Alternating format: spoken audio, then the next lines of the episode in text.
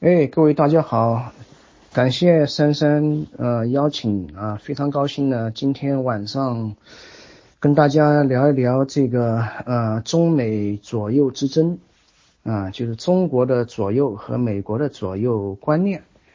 嗯，美国大选呢，这个还有不到一个星期的时间啊。那么这个大选不仅美国人关注，而且全球都在关注啊，中国人尤其关注啊。有人开玩笑说，这个美国总统啊不应该光是美国人选啊，中国人也应该参与选，因为美国总统这个世界影响力实在是太大啊。因为美国是头号世界强国，对吧？那么他选谁做总统的话呢？也会影响整个世界，不光是美国啊。这个说法有点道理，当然，呃，实践中是不可能的。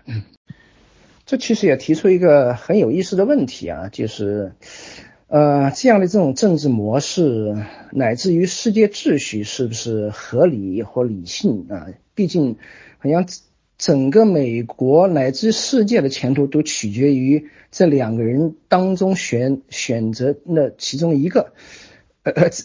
这样的这种格局，那是风险很大的，是吧？更何况可能今年在这两个人当中，很多人都觉得没什么好选的，可能都不想选啊。当然，这是呃一个题外话啊，它体现了美国呃选举体制、美国宪政体制本身的一种设计问题啊。因为我个人比较反对总统制，对。呃，但是呢，从世界的角度来看呢，可能美国总统制还有一定的必要性啊。今天晚上我们不讨论这个，那么我们呢就来讨论，就是从美国总统大选呢来看看我们这个啊自由派内部这种意识形态的分化啊。呃，可能有人会讲，这个张老师怎么老是？讲自由派或者右派的问题，不讲讲中国左派的问题，那呃，那只是因为我认为中国左派是完全没希望的这么一波人，呃，右派还有点希望，但是出现了一些问题啊，但我希望这些问题是可以解决的啊，这是为什么我一直在谈论中国的这右派啊、自由派啊、保守派啊，嗯，那么现在在这群人当中，挺川是吧，反川。分歧非常的剧烈啊，那么近年来呢，这个自由派这个圈子呢，也是在不断的分化，甚至出现了割裂。嗯，现在比较有意思的就是，这个谈论美国政治很可能谈不下去啊，对中国倒是有共识，就中国到底应该做什么，呃，这个是没有太大分歧的，但是美国到底应该呃往哪个方向走，或者说对某一个。啊，政治事件怎么看啊？比如对弗洛伊德事件啊，或者对于这个两个总统候选人应该选哪一个，都分歧巨大啊。啊，我觉得这很有很有意思，可能其中也折射出来一种悲哀和无奈啊。啊，也许你可以把它称之为是自由派或公知圈的一种所谓内卷化啊，我不知道。这个这个中文现在是怎么去定义内卷化这个概念？呃，我要表达的就是这中国的这个呃自由派呢，原先是呃蓬勃发展的，那就是维权运动。啊，就自两千年以后呢，尤其是随着互联网的这个发展啊，中国的维权运动呢，经过了这么一二十年的呃嗯蓬勃发展啊，那么那个时候因为这个各个自由派的小圈子啊，呃，叫兄弟爬山啊，各做各事，呃，所以相互之间也没有什么这个纠缠啊，所以呃，体现不出什么问题或者是这个分歧。那么近几年来呢，这个因为受到打压以后，我指的为内卷化就是这个意思呢，就是对外找不到这种出口。那么这个怨气好像是对内部杀，比如说内部出现了呃一些分裂吧，自由派、保守派啊，激进派、改良派、革命派啊，诸如此类的这些分裂。嗯，那么原先呢，这个自由派就是属于力量很啊，那么力量弱啊，还要在不断的分化割裂，那么这当然是令人很担忧啊。那么也正是。对内可能看不到希望，是吧？所以导致我们这种。啊，关注焦点的外部化，那就更多的去看美国，那和其他国家，尤其是美国的这个政治发展啊，所以我觉得我们可能是到了一个阶段，是需要反思我们到底发生了什么，呃，到底为什么最近这一段时间啊会出现各种各样的争论啊？我觉得可能跟这种心理和这种。潜意识是有关系，也就是说，我们在潜意识里面，呃，因为对内的这种失望和绝望，所以说在外面找救星的情节呢越来越严重。这当然也正常啊，嗯，这个我也有这种想法，说实话啊，但问题就是，呃，这个内卷化以后啊，就是我们之间体现出这种分歧啊。呃，这个看到很多以前我们都假设啊，这个人就是自由派，但他表露出来的这种思想意识呢，似乎和宪政民主还是有比较大的差距啊，尤其是体现在这个啊平等，呃民主啊，尤其是民主，其实在某种意义上也就是平等啊，一人一票啊。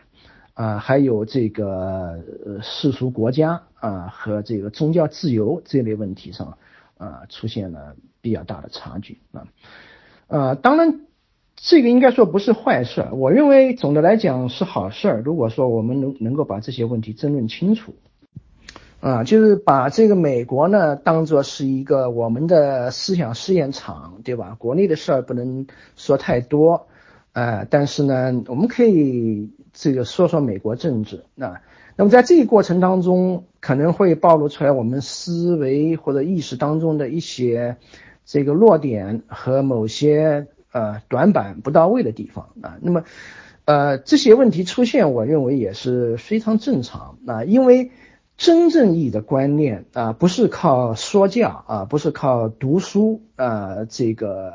这么产生的？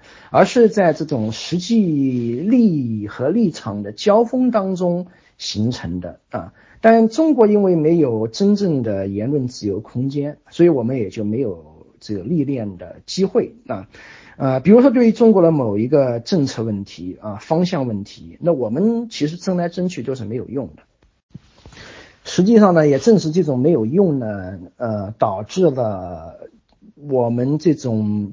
呃，思维的极端化或两极分化，也就是说极左极右都有，因为反正这些思想是不会产生实际后果，知道吗？啊，所以你主张什么都可以啊，变成了就是你主张什么都不用承担，呃，在现实政治和社会当中的那个后果，所以你是没有责任的，呃，那么这也是我们可能需要。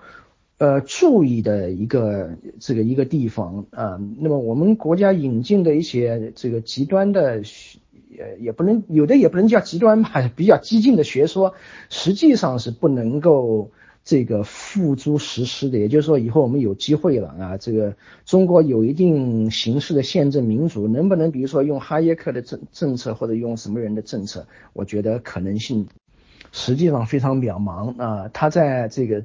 呃，成熟的宪政民主和资本主义国家呢，其实主要也是发挥一种批判性的这种角色啊。嗯，当然这没有关系啊。那我们现在比如说有有美国啊，美国大选非常热闹啊，我们把我们的关注点放在这个异国的场域啊，去讨论美国政治，这也是啊一件好事儿啊。但是呢，我们是必须要注意这种。不同的语境啊，不同的意义。比如说，我们在讲左派、右派的时候，实际上跟我们在中国理解的左派、右派是很不一样的，是吧？所以我们要知道这种在语境的对接上，以及我们自己在这个过程当中是什么角色，那我们这种自我角色的定位，呃，都要注意。我们得换句话说，知道。我们这个在说什么啊，在做什么？呃，否则的话呢，就有可能，呃，就是问题不仅不见得讨论清楚，那而且 可能会水越搅越浑啊。因为早先我也是想的非常简单啊，甚至可以说呃是某种天真，总以为呢这个真理越辩越明啊，言论越多越好啊，因为大家都有判断力嘛，对，我们都不是白痴，是吧？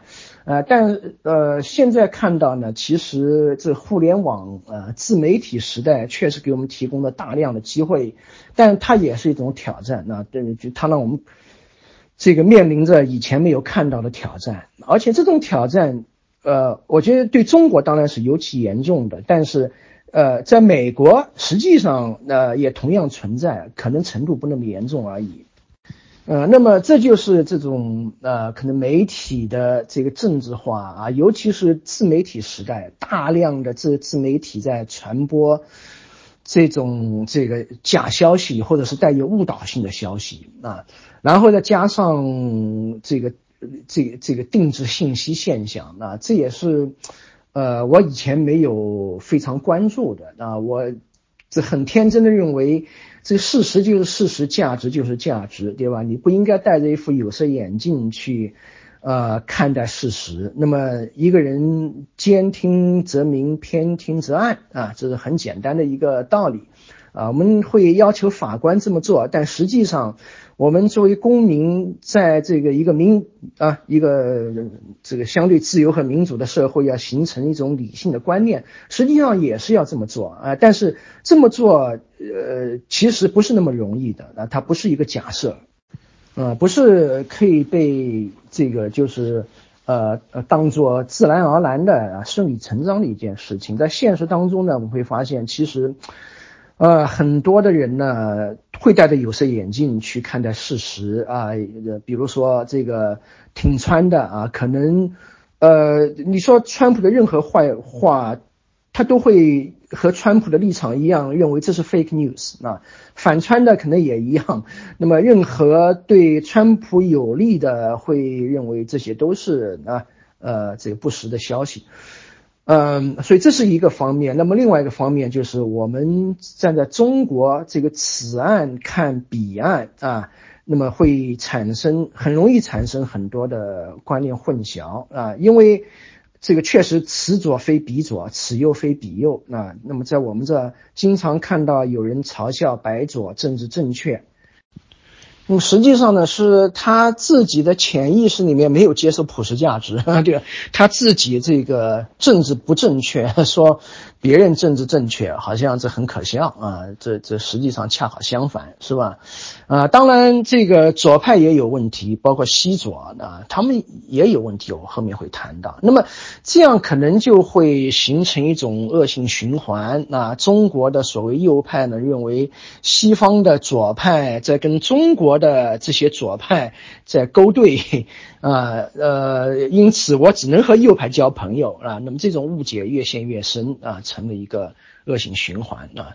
那么这就是呃我所说的这种跨洋误会啊，以为这个左右派只能和右派结盟啊，左派只能和左派握手。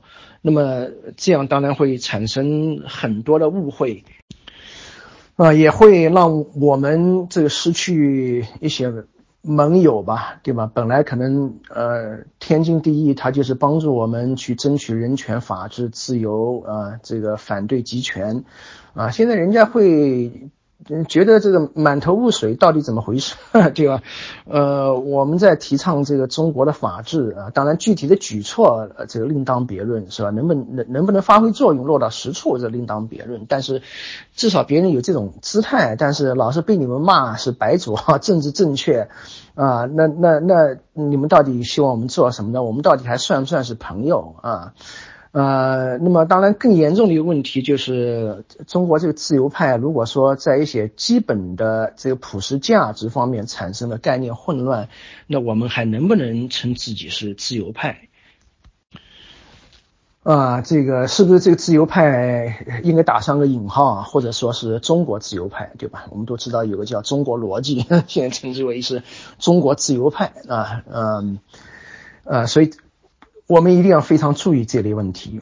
那么，呃，看待这个呃左右啊，呃，其实它本来就区分的标准是很简单的，因为回到法国革命以后的，呃，所谓三级议会啊，这左就是代表平等，也就第三等级，那右啊就是这个保皇派啊，这这旧体制啊，嗯，所以呢，这个区分左右的标准，那就是看你对平等的态度。那当然，后来这个左派发生了演化。那主要可以分成两个分支，那就是取决于啊他们对这个暴力革命的态度，是吧？马克思那就是走上这个阶级斗争、暴力革命，啊，但是呢，这并非是左派唯一的选择。那实际上呢，这个马克思的学说虽然他是德国人，并没有在德国发挥什么作用，是吧？德国是右啊，后面我讲到这德国到底是左和右，那德国显然是偏右的。啊，嗯，那么德国在这个右的大环境下面，它有个左派叫社会民主啊。我们知道，今天社会民主党仍然是第二大党啊。那么他们就是从一开始就主张这个非暴力的呃议会政治斗争啊。呃，实际上这个左派对左派有时候啊，就跟这个今天这个中国自由派内斗一样，呃，他们彼此之间的这种憎恨鄙视，可能甚至要超过他们对右派的这种鄙视啊。马克思对社会民主就说过很难听的话。呃，我想也许这是动了他的奶酪啊，因为他原先认为这个只有通过暴力革命啊，才能够这个从资本主义啊走向社会主义啊，他的这个社会必然规律啊，呃，结果发现这个不是这样，结果这个这群啊这个伪君子们 可以完全可以通过非暴力的方式啊，而且顺逻辑上非常顺理成章的啊。通过选举啊，就是通过虚伪的资产阶级民主啊，来打倒资产阶级，推翻资产阶级 统治啊，所以这个他很恼火啊啊！但是社会民主从德国差不多一八七十年代建国以后就在德国啊这这个扎根啊，所以它的传统是非常悠久的啊。呃，当然这个平等它是可以产生灾难啊，从卢梭到马克思啊，我。呃，都都是这种情况，啊，我所以，我把这个德国、呃，法国这些欧洲大陆国家啊，呃，称之为是这个思想病毒的这个这个这个制造呃呃呃制造场地哈，呃，那么法国呃德国人吧，啊，马克思也不是主要的这个言论不是在德国发表的，对吧？他的主要的工作是在这个。呃，这个大英图书馆完成的啊，嗯，但是他们就是发展出来这些有害的理论，呃，实际上没有危害到本国啊，因为法国和德国呃自己对这些病毒都还有一定的免疫力啊，所以这得的感冒不严重啊。但是呢，这些病毒被放到抵抗力弱的俄罗斯，包括中国、呃清末，呃，那么发扬光大，那就不得了，啊，这个他们制造的病毒 让我们得的重感冒啊，乃至于这个七十多年过去，到到到现在都还没好啊。啊，那么在西方呢，这个战后啊，不管他原先这个这个思想怎么样，他的政治体制怎么样，经过什么样的波折啊，第二次世界大战结束以后，形成了稳定的宪政民主秩序。那，那么他的左右呢，也基本上回归了法国革命。的这个原始意义啊，法国革命本身呢，我们今天不展开讲了。它是其实是一场自由主义革命啊，但后来走向了暴政啊。这个走向暴政呢，跟卢梭的这个这种整体主义思呃这个理论呃脱不了干系，这是另外一个问题。实际上跟法国当时所要追求的平等并没有必然关系。那因为当时法国第三等级所要追求的平等，就是一种消极平等，反歧视。啊，所以现在这个国内的很多这个呃思想也是处于这种混乱不清的呃这种状态。比如说呃一个呃很流行的说法，就是自由和平等之间的矛盾啊。那自由和平等之间有没有矛盾？当然有矛盾，是不是？呃，但是实际上这种说法是极不准确，甚至可以说是错的。那，因为我们这儿讲的自由和平等之间的矛盾啊，或者说有时候表述为自由和福利之间的矛盾，可能更加准确。因为这的矛盾指的是一种实质意义的平等，或者说是结果平等，或者说是积极平等，而不是这个消极平等啊。反歧视实际上是一种自由啊，所以说你说自由和平等有矛盾呢？有没有矛盾？那它和自由和实质平等或积极平等是有矛盾的，但是和消极平等是不矛盾的。啊，美国宪法第十次修正案那当中有两条，一条叫法律正当程序，另一条叫法律平等保护。这两条是从来不矛盾的，它是并行不悖的啊，它是代表我们的基本权利得到保障的两种方式。我们今天也不展开讲啊，嗯。那么由此可见，就自由和最基本意义的平等实际上是并行不悖，甚至你可以讲平等就是自由啊，或者说是基本权利的一部分啊。嗯，呃呃，当然你进入到这个实质意义的平等，那么二者之间就有可能会发生一种。某种程度的冲突啊，那么现在这个西方啊，就是呃进入到呃战后秩序，同时也是福利国家这么一种呃状态啊，二者之间是有一定的冲突。那因为平等已经超越了简单的消极意义，但是但是千万不要把啊左右之争看作好像是一种这个哈敌我之争，一种本质之争，错啊？为什么？因为西方的右派也接受平等，什么平等？消极意义的平等。OK，所以你不能就是简而这个大而化之的啊，简单化的去谈平等啊。那么今天西方的所谓右派，也就是完全接受宪政民主的啊，只不过是立场偏右，也就是说这个福利少一点啊，这个自由实际上就指的是经济自由多一点。这个问题，那但他们同样接受消极平等，也就是反歧视，对吧？啊，我们看到美国共和党啊，呃，那么他们可能是不太强调，比如说什么纠偏行动啊这些积极平等，但是他们没有人敢公然主张种族歧视吧？因此啊，西方的左，无论是左还是右，他们就某些这个治国的基本原则啊，我把它称之为是政治自然法。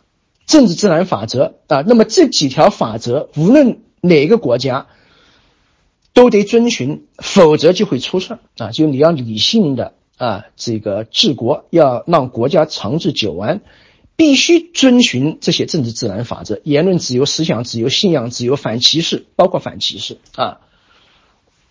这个法治、司法独立、行政中立啊，适度的央地分权，这些。都是属于政治自然法则的一部分那。那么西方的左右都接受，OK，也就是说他们在战后这种宪政秩序下下已经形成了这个是一种社会契约那，就大绝大多数人吧都接受这一套契约。所以我们今天看这个西方啊左右啊共和党民主党打得很热闹，但好像他们跟我们一样啊，在中国这个左右之间啊打的。不可开交，甚至我看左右没什么，没没什么交锋啊，没什么对话。我认为这才是可怕的地方啊！我们的矛盾真正成了一种敌我矛盾。西方打得非常热闹，实际上，对吧？他们都遵循同一套游戏规则。用我的话来表达，就是社会契约啊。所以他们并不是敌我，那不，我们不要就是这个投啊，这个。呃，这个这个入戏太深啊，好像呃，这个这一定要帮一派打一派，那那么恰恰是在我们这在一个没有对话啊，没有这个这个这个思想交锋的地方，我们的矛盾才才可怕，这是一种本质性的分裂啊，那么。这个回从彼岸回到此岸是吧？回到我们的现实当中，那我们说啊，这个在一个集权国家，左右概念和宪政民主完全不同啊。嗯呃，因为我刚才提到，就是西方的左翼啊，那么他们在战后其实无论是左翼还是右翼，都已经走向了。这个都已经接受了宪政民主的一些基本规则、社会契约啊，呃，所以他们是没有本质分歧的。呃，关键就是在于他们抛弃了暴力斗争，啊，暴力革命啊。那么在我们这儿，对吧？就是我们这个政权的建立和维持，实际上都是。在暴力革命基础上啊，所以它形成的政权呢，也是一种这个就是所谓的 totalitarian 啊 regime。那么在这种这个权力秩序下，左右其左右其实没什么意义啊。实际上呢，就是这个呃，无论这个政权是极左还是极右，他是左右都打。为什么？因为他自己是唯一政权，是吧？他自己放在那儿，呃，那么他认为你左，他就说你是左。他认为你右，他他就说你是右。实际上，这个帽子是乱扣帽子啊！我们在这儿，这个就这种帽子或标签没什么逻辑，对吧？那这个什么呃，这打倒四人帮的时候，那这这这顺便把这个林彪也给搭上，那都是作为一个什么反同一个反党集团。那实际上，林彪和什么江青都是有矛盾的，那。那什么高劳反党集团啊，高岗劳素时也是有矛盾的，啊，对吧？这他都可以画个圈子，说你是同啊同一个反党集团，所以这儿的这种标签是没什么逻辑啊啊，所以在我们这极左不见得是真正意义的左，极右也未见得是。那么这这个划分标准呢，呃，仍然是对平等的态度啊，就是左右啊有意义的划分标准仍然是。针对平等的态度，而不是像呃某些朋友所说的这个集体主义啊啊，或者是一种集权主义啊，好像哎左派都是要强调这个集权的啊啊，当然集权不好，没有人这个主张过度集权，但这也就意味着你的左右之分根本就没有意义，对吧？反正就不好的就是左就是了，对吧？那么右就是主张自由的，但实际上的话呢？这个自由和秩序、自由和权力之间要有一个妥善的平衡的。我最后的落脚点就是宪政民主实际上是一种中庸或者中道政治，是吧？你走极端，其实两个极端都差不多。那就阿成那个陈天庸讲的，这左右是一个圆圈，这个有道理啊。这自由过多，其实也也也会成为问题啊。这个无论是这个过度的平等、极端的平等或极端的自由，都是乌托邦啊。马克思的底色实际上是无政府主义啊，一种绝对自由啊，对吧？你看共产主义，共产主义要怎么样啊？消灭阶级，消灭国家，对吧？消灭国家干嘛？那就是人人都靠自律啊，对吧？我们人的觉悟达到了这个空前的高度，物质什么啊，空前的丰富啊，人的觉悟。呃，达到空前，那么我们就不需要有法律，呃，来约束我们，我们就不需要国家来约束我们，这就是什么？这就是一种这这这绝对自由的乌托邦啊，呃，那么它当然，然后就变成了在在无产阶级专政就变成了一种这个这个这个这个呃这个极端的这个集权啊，所以呃这个极左极右确实是呃这个只只有一线之隔。那么这个一个问题就是是纳粹怎么样啊？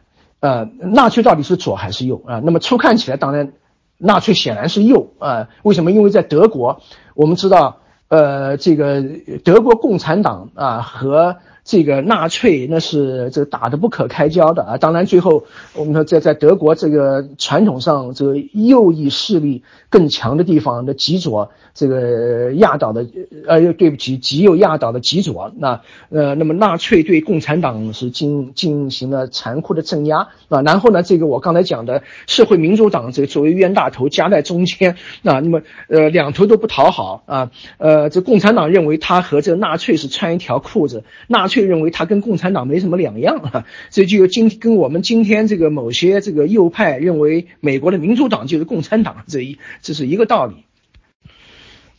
呃呃，但是呢，这个纳粹我们知道啊，在他的这个纳粹这个里面，他确实有社会主义啊，就国家社会主义这个说法啊。那么他到底是左还是右？那那么我们说呢，这纳粹确实是有一点左啊，但主要还是右啊。为什么？因为他把这个社会主义加进去啊，他。并不是表明他有多少社会主义，那而是呢，他是为了吸引这个社会民主党和共产党的某些成员，希望这个对他们有吸引力，能够充实这个纳粹的实力。那那么虽然在他的统治。就是后来希特勒统治期间呢，呃，某些工业呃被国有化，但是很有限，那完全不像这个，就像苏联啊、中国这样把这个公有制当做是一个最终目标啊。所以他的这个社会主义呢，其实呃就是挂羊头呃挂什么羊头卖狗肉啊，不并不是真正的社会主义。那么他强调的其实是一种种族主义啊，就是这个德意志民族啊，这是优秀的。啊，不管你到底是属于什么阶级，你可以是工人，也可以是资本家，这并不是很重要。关键在在于你是不是这个优秀的这个 德意志民族的一部分。那啊，实际上就纳粹政权同样啊，跟这个苏联、中国都是左右开弓啊，既打左又打右。那啊，这就这这也是这个集权。政体的一个本质啊，但纳粹的这个这种情况呢，实际上它也表明什么呢？就表明这个极左通常会比极右走得更远一点啊，就是在这个集权的程度上，左确实要比右更厉害。啊，呃，因为左还要主要是体现在经济方面，那 那左还要去这个管控，通过国家来管控经济，是吧？那么这样就从这个经济上彻底控制，控制国民的这种生活来源啊，呃，这个确实也要比右。要有效，甚至有效的多啊！在在在在实际上，那这是因为呃经济确实是 这我们的命根子。那呃，你像这个纳粹还有呃日本，那日本也是一个军国主义，也是个极右翼政府啊，他们都没有直接把媒体国有化，那而是对自己的啊基本上是以私有化为主体的媒体呢进行严厉的管控啊。呃，也是呃，跟这个这个中国这差不多，就是告诉你这个什么东西能报道，什么东西不能报道啊，对它进行全面的指导啊，但是呢，没有对媒体进行国有化，那至少给就是给媒体，尤其在比如说在日本，给某些小媒体一点说话的自由啊，直到战战败啊，这些小媒体有的小媒体还在严厉的批评日本政府。所以这个左和右呢，嗯，这个确实，呃，它的集权程度不完全一样。那，呃，主要是体现在这个经济管制上面啊，放松经济管制。那么，这个其实非常契合中国的所谓改革开放。那，因为我们知道，对吧？改革开放实际上就是这个放松经济管制，对吧？就是，呃，呃，这抛弃这个计计划经济，实现一定程度的。私有制和市场经济，那呃，那么在某种意义上，我们就是从这个改革前的极左，那么一下子啊，到了改革后的极右啊。那你说这个极左到极右，岂不是要中间经历这个很多从极左到 到到到到到左，然后到一般的右，然后再到极右？那不是啊，因为我们刚才讲的极右，它不是，它跟这个一般意义的左右不是在一个维度上面的。啊，那么他们之间可能就隔着一层纸，是不是？呃呃，那么放松经济管制，你可能呃就就从左呃极左到了极右。那那么你我们从呃现在的这种这个对民族主义的呃倚重啊，国家主义、民族主义啊，也看得比较清楚啊。那那那这个我们看到这个纳粹时期的这种口号，对吧？啊，因为当这个传统的啊这个意识形态破产以后，他要寻求。呃，新的这个意识形态资源啊，那么现在的左啊，或者说是这个这个这个这马列马马毛这一套，它只是口号，呃，为了这意识形态一致性的需求，因为你这个东西不能变来变变去，对不对？它会给你的可信度 这个呃产生巨大的伤害啊，所以说它还得维持传统的意识形态，所以看上去左，那实际上有什么左呢？对吧？你看看我们的基尼系数，还有我们各种各样这种制度性歧视。啊，那各种歧视，这形形色色，可以说是满天飞啊啊！所以你从平等这个角度来衡量呢，比如说，呃，跟这个啊中国当今啊和改革前的中国相比，那么这个左右其实确实是呃泾渭分明的啊啊呃，当然这个我刚才讲这个右要好一点，但真的好吗？对吧？那我们不仍然是生活在同一套这个这个体制之下嘛？所以它的本质没有变化啊，这这当然是好一点啊，但是显然不是任何乐观的理由啊，嗯，所以在中国我们。所谓的左和右，实际上就是对待这个体制的态度。那因为呃，我们这个体制的起源是左，那呃，因此呢，这个这个反体制的那，或者对体制持这个批评态度的，那就是右啊，那右派反集权。这个早在这一九五八年的反右运动就能看到了，对吧？一九五七年什么百百家争鸣，百花齐放，结果知识分子。对于这个政权的批评，可以说如潮水一般不得了，洪水猛兽。那然后就这个来一个反右运动，戛然而止。这个反所谓的反右里面真的有多少右吗？对吧？这跟西方的右完全是两个概念。那其实呢，就是很多这个呃呃，当时这种右，包括现在的这个右。呃，很从西方的意义上来定义，很可能是左啊，比如说，呃，会要求呃这个平等，那无论是消极平等还是积极平等，尤其是这个比比较积极意义的平等那在在在经济上，呃，更加的平等啊，呃，这个社会地位上啊，所以这这些都是左，并不是严格意义的右。所以，我这一直强调，我们一定要分清这个此岸彼岸啊，这不能错位，尤其在对待这左右问题上啊。呃，那么形象点讲呢，就是这个彼岸的左右啊，这美国的左右是人民内部矛盾。为什么？因为它是在人民和人民之间形成的，它跟政府没有关系啊。那么人民当中有些人是比较左的，也就是他比较主张平等。啊，反对，比如说经济的不平等啊，那么现代意义上的左可能主要是体现在这个方面，啊，那右，呃，那么这是反对，对吧？这个政府过多的这干预经济啊，这个实现这个大规模的这财富这个重新分配，啊，但是呢，这。这个其实是只只是一个程度之别。那呃，其实左派我相信也不是说就就是像某些人夸张的这样讲，就实现这个呃社会主义，啊，实现社会大同，而是就针对现在西方可能尤其是美国巨大的经济不平等啊，要求这个政府有所作为啊，仅此而已。呃，那么呃既既然它是产生于。与人民之间，所以它是人民内部矛盾。那那么如果说呃左的这一方，呃他们构成了多数，把这个呃这个呃总统啊，或者是呃参众两院的议员啊选选进去，构成了多数，那么就左派执政。啊，那么到了这执政过了几年以后，发现，哎呀，这个呃，这经济没有太大的活力，然后这赤字在增长，可能就会换成右啊，右右的这一方呢，又这个构成了多数，是吧？所以这个非常正常。而且说实话，像美国这样的分权政府，它经常是犬牙交错的，总统可能是共和党人，但是，呃，议会两院啊，或者说至少一个院是民主党多。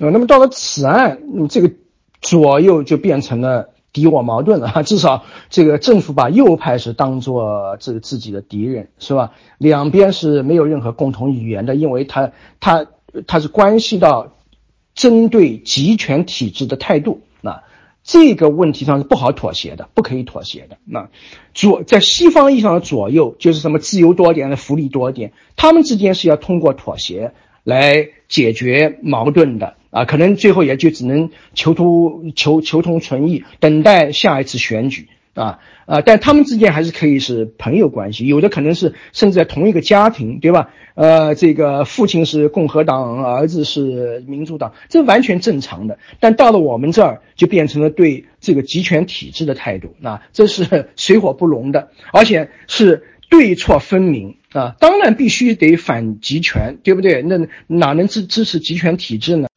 啊，因此在我们这里呢，左右是是非之争，对错之争，那而且有正确答案，啊，但是在人家那儿，左右之争只是利益之争、立场之争，没有正确答案，不存在谁对谁错，谁比谁高尚，这个问题啊，我们不要以自己的心态把自己的心态投射到啊彼岸的这种啊政治啊这当当中啊，这就搞错了，是吧？但是呢，很可惜就是呃这样的这种错位啊啊或者是误会啊，还是这个大量存在的啊，非常普遍啊。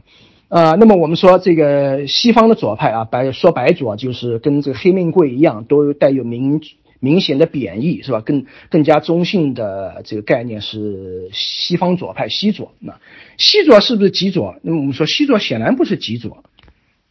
那么就拿我这个比较熟悉的啊，因为我是学院派，那跟西方的学院派比较熟悉啊，法学界啊，或者是这个政治学界，对吧？孔杰龙啊。那呃，这个李安友啊，林培瑞啊，呃，他们都是左派，因为他们都批评川普啊，他们对右翼政治比较反感，是吧？啊，但是呢，他们都非常热心的帮助中国的自由民主法治事业，这是毫无疑问的啊。帮助到什么程度了？帮助到他们都入不了境，来不了中国啊。那你你能说他们是极左吗？对吧？哎，所以。西左非极左啊，这两个概念一定要分清楚，是吧？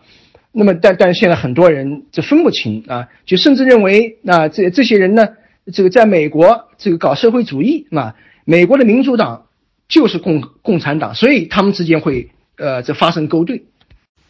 但这恐怕只是花边新闻，这个小道消息，是不是啊？呃，那我就举一个例子，就拿美国民主党最左的那个桑德斯来讲啊，因为他自称自己是民主社会主义，的？那民主社会主义是社会主义，他的社会主义是什么呢？他的社会主义看来看去就是西欧啊，就是北欧，是吧？啊，无非就是主张这个劳工权利啊，这个车间啊，这民主决策啊，啊，这个普遍的医疗保险啊，这加拿大就是搞这一套，是吧？呃呃，那可能比较左一点，就什么大学免费啊，啊，呃，那么，但是他这个社会主义是不是马克思的社会主义呢？那显然不是啊。实际上，你听他讲他的这个社会主义，跟川普主张的这个美国优先没有什么本质区别，啊，就他原话啊，他在有一次接受采访的时候说，他说，我并不相信政府应该接管街上的超市或拥有生产资料。但我相信，为美国制造财富的中产和工作家庭值得拥有体面的生活水平，啊，他们的收入应该上升而非下降。我信任在美国繁荣、投资、增长并创造就业的私有企业，不信任那些在美国关门大吉而跑到国外通过剥削低薪劳工增加利润的公司，也就是那些利用秦晖老师所说的低人权优势啊的中国啊。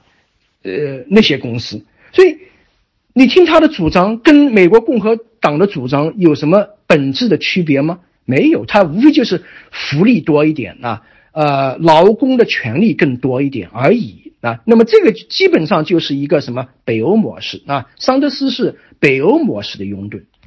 那北欧模式怎么样吗？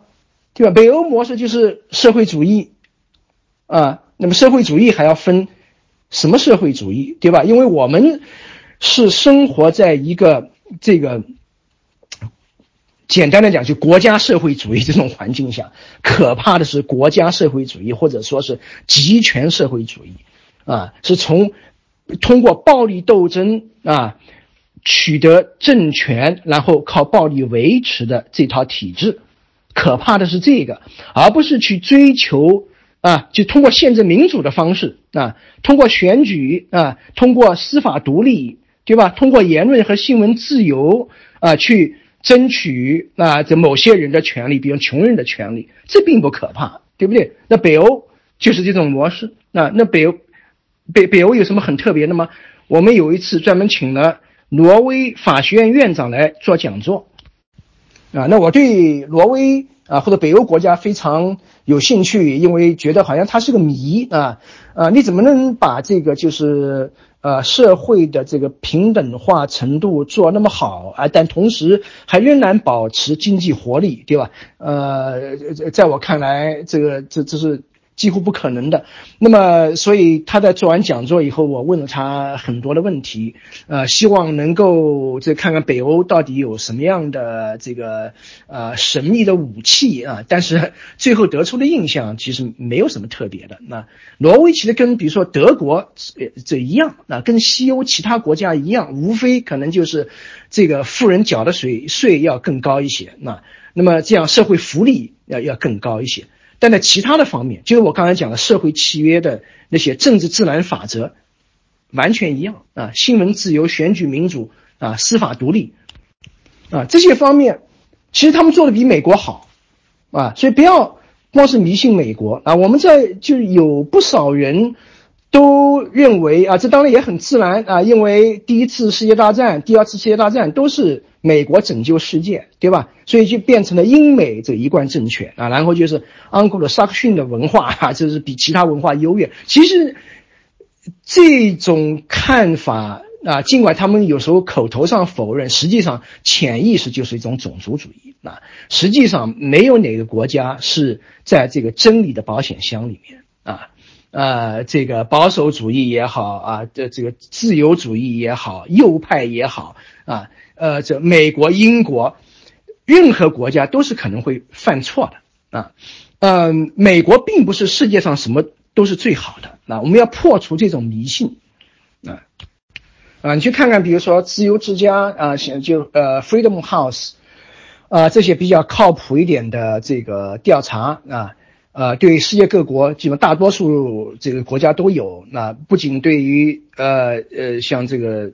一般的自由啊，不新闻自由，呃，互联网的自由，呃，司法独立，那呃，法治呃指标啊，这都都有比较好的调查。你会发现，呃，欧洲国家，包括北欧国家，都是名列前茅啊啊，像美国一般都是排名靠后。当然，它仍然是一个宪政民主国家，但它并不是未必是做的最好的啊。它是世界上最强大的国家，但它的制度未必最好啊。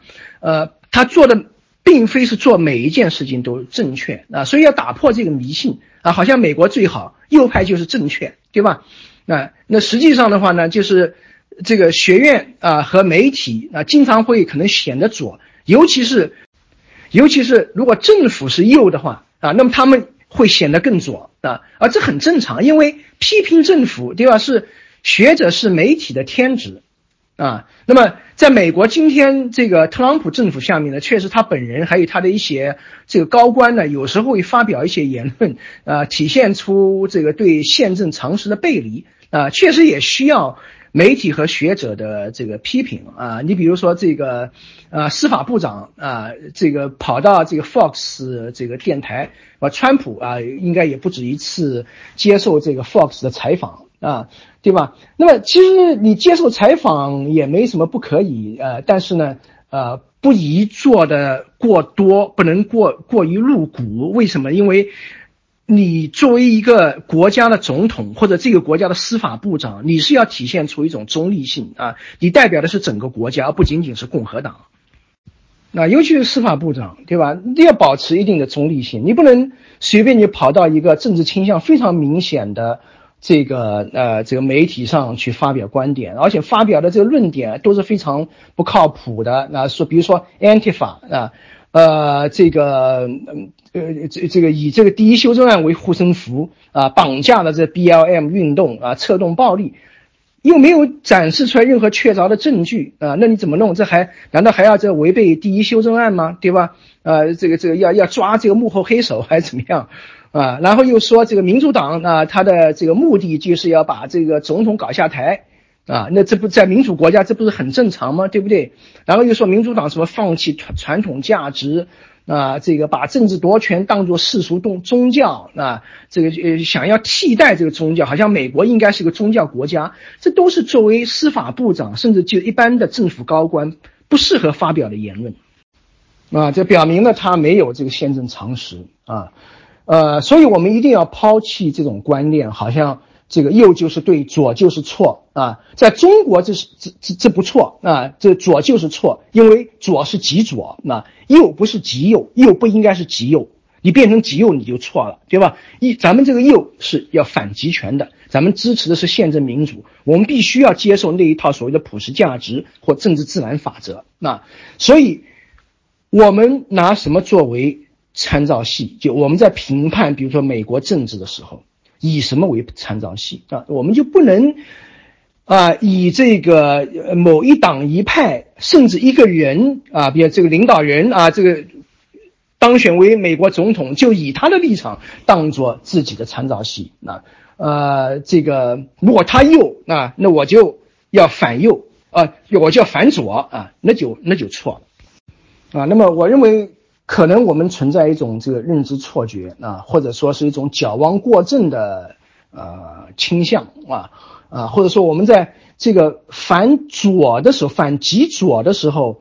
啊，好像是这个有一种反作用力在推着我们啊，我们在反，我们也被他推着走，然后就是往右的方方向不断的滑滑滑，越来越右，越来越右，直到滑到极右。啊我们不应该这样，我们应该有一个定点，那我们要有自己的定力。那么这个定力从什么地方来？那么这个定力必须是来自社会契约、政治自然法啊，它所表达的宪政民主的这一套。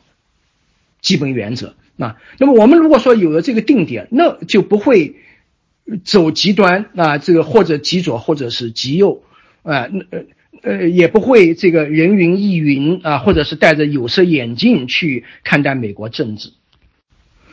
当然，这个很多呃这个自由派支持川普，那是有原因啊，因为。这个他对这个这他是不是在帮我们反集权啊？他对中国采取一种强硬姿态，那那么其实我基本上也认同这种看法啊。我认为也没有必要把这个川普这个妖魔化啊，因为他毕竟也是美国，呃，选举上台的是虽然这选举院制度不理想是吧？啊，但是他也至少是得了。近乎半数的选票，我想这也是不可否认的，对吧？所以我不会把他这个越描越黑，越描越黑，好像他就是希特勒。我认为这也是这个显然夸大其词了，对。呃，我可以肯定他在国际关系当中啊，比如针对中国、朝鲜啊、中东这些地方的成就啊，那这个成就可能是比以前这民主党政府呃这个没没有取得的取。嗯，那么这个，嗯，如果说我作为这个中国人，如果投川普的票，啊，投投嗯美国总统的票，有可能会投川普啊，啊，但是很无奈，对吧？中国人是没有选票啊，呃，我们不是美国选民，所以我们还得这个只能是这个静静的围观啊，吃瓜看看戏啊，啊，这看美国人最后会选出。这个一个什么样的总统啊？而这个美国政治的逻辑跟这个呃国际政治的逻辑并不是这个一个逻辑啊。那么我们只能是心平气和的啊去看待这场选举啊。我认为对于我们来讲，尤其重要的是要要要要这个就是采采用一种民宪政民主的认知论啊，宪政民主的认知论。那么这就是人性的一元论，而不是二元论。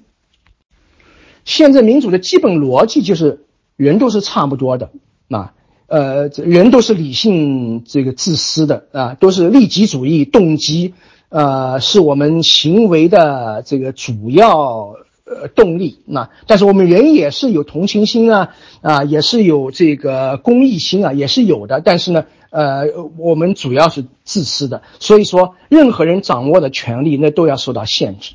啊，那这权力当然就不能过度集中，是吧？这就是人性的一元论，在这个人群当中不存在某一派或者啊或者某一群或者某一个人比其他的人更加的高明，啊，不存在某一个先进集团啊，某一个落后阶级啊，这就是美国从立国以来一直采取的这种人性基本假设，那跟我们不一样，是吧？我们自古以来就有君子小人之分。啊，现在有这党员非党员之分啊，某一个党是特别先进的，其他的这个人你是非党员，你的觉悟就不如他高，啊，这就是我们的思维模式。那把这个思维模式套到美国来的话呢，那就变成了好像有些人会认为共和党是天使啊，民主党是魔鬼，他们天生就是这个这个这个这个非常自私的啊，这喜欢这勾兑的啊。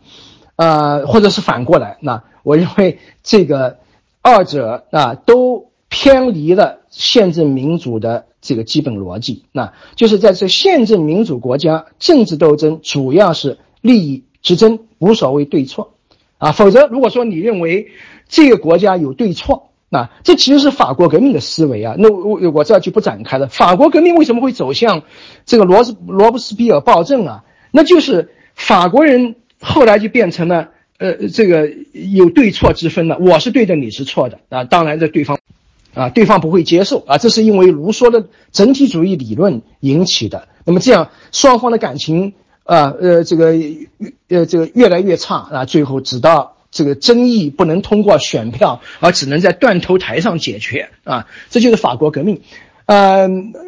那如果说美国的撕裂真的就到了两边水火不容的地步啊，那么，呃，很有可能他会重蹈法国的覆辙，或者重蹈美国内战的覆辙，对吧？美国内战啊，当时就有这个原则上的这种本质性的分歧，要不要蓄奴制啊？最后他通过一场内战才解决的他们的分歧啊。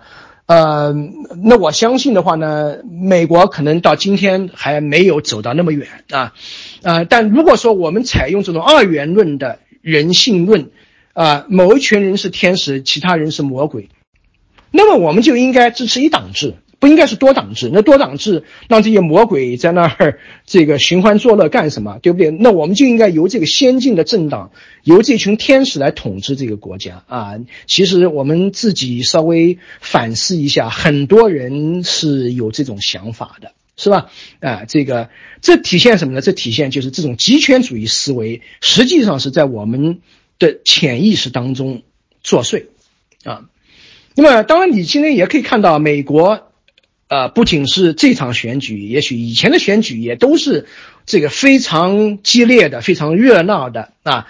呃，这个共和党妖魔化民主党，民主党妖魔化共和党，但实际上人家这就是一种竞争策略，这叫负面竞选啊。负面竞选就是正常的竞选，应该是讲你自己想做什么，而不是指责对方啊，这这怎么样。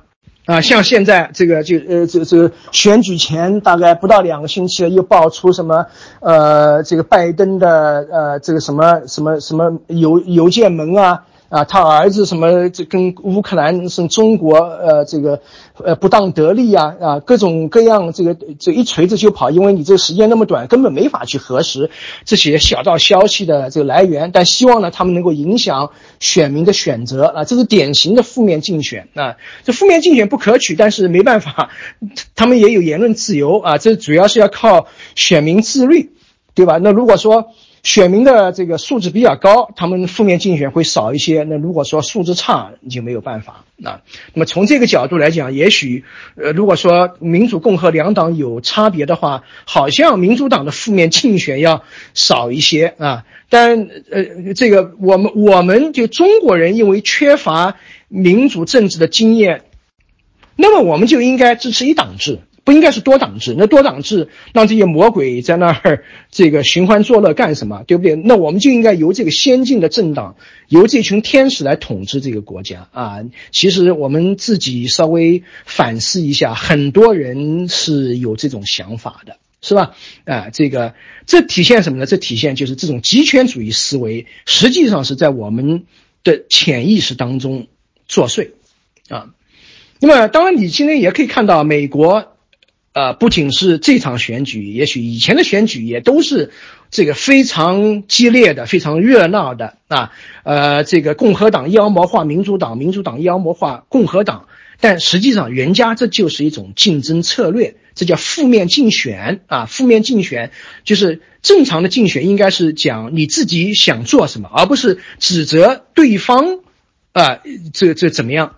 啊，像现在这个就呃，这这选举前大概不到两个星期了，又爆出什么呃，这个拜登的呃，这个什么什么什么邮邮件门啊啊，他儿子什么这跟乌克兰是中国呃这个呃不当得利啊啊各种各样这个这一锤子就跑，因为你这时间那么短，根本没法去核实这些小道消息的这个来源。但希望呢，他们能够影响选民的选择啊，这是典型的负面竞选啊。这负面竞选不可取，但是没办法，他们也有言论自由啊。这主要是要靠选民自律，对吧？那如果说。选民的这个素质比较高，他们负面竞选会少一些。那如果说素质差，你就没有办法啊。那么从这个角度来讲，也许，呃，如果说民主共和两党有差别的话，好像民主党的负面竞选要少一些啊。但呃，这个我们我们就中国人因为缺乏民主政治的经验啊，所以。很可能就是会这个这个过于投入啊，就很误以为别人别人其实是在假打，我们以为是在真打啊。但实际上我们这个隔着这个太平洋是吧？呃呃，这个呃大多数人也主要是靠的这个呃一些这个中文媒体的这个信息啊啊中文信息的流传啊，其中有很多。确实都是假消息，那所以在这种情况下呢，我们还是心平气和一点，因为毕竟是美国人选他们自己的总统啊，呃，我们不妨就有这种依赖心理，依赖美国的选民去做出明智的选择啊，我我们也希望他们能够在知情的基础上，那不要去偏信那些假消息、假新闻，对吧？呃，来选择一个这个合适的总统啊，嗯。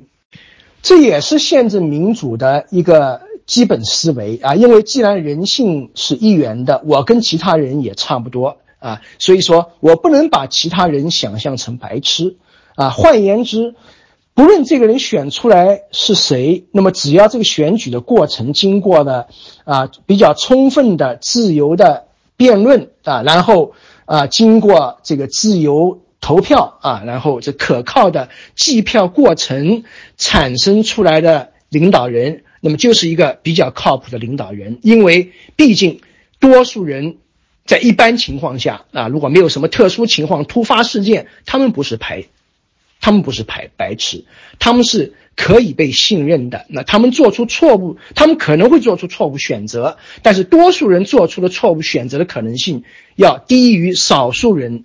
做出错误选择的可能性，啊，这也是宪政民主的一个基本思维。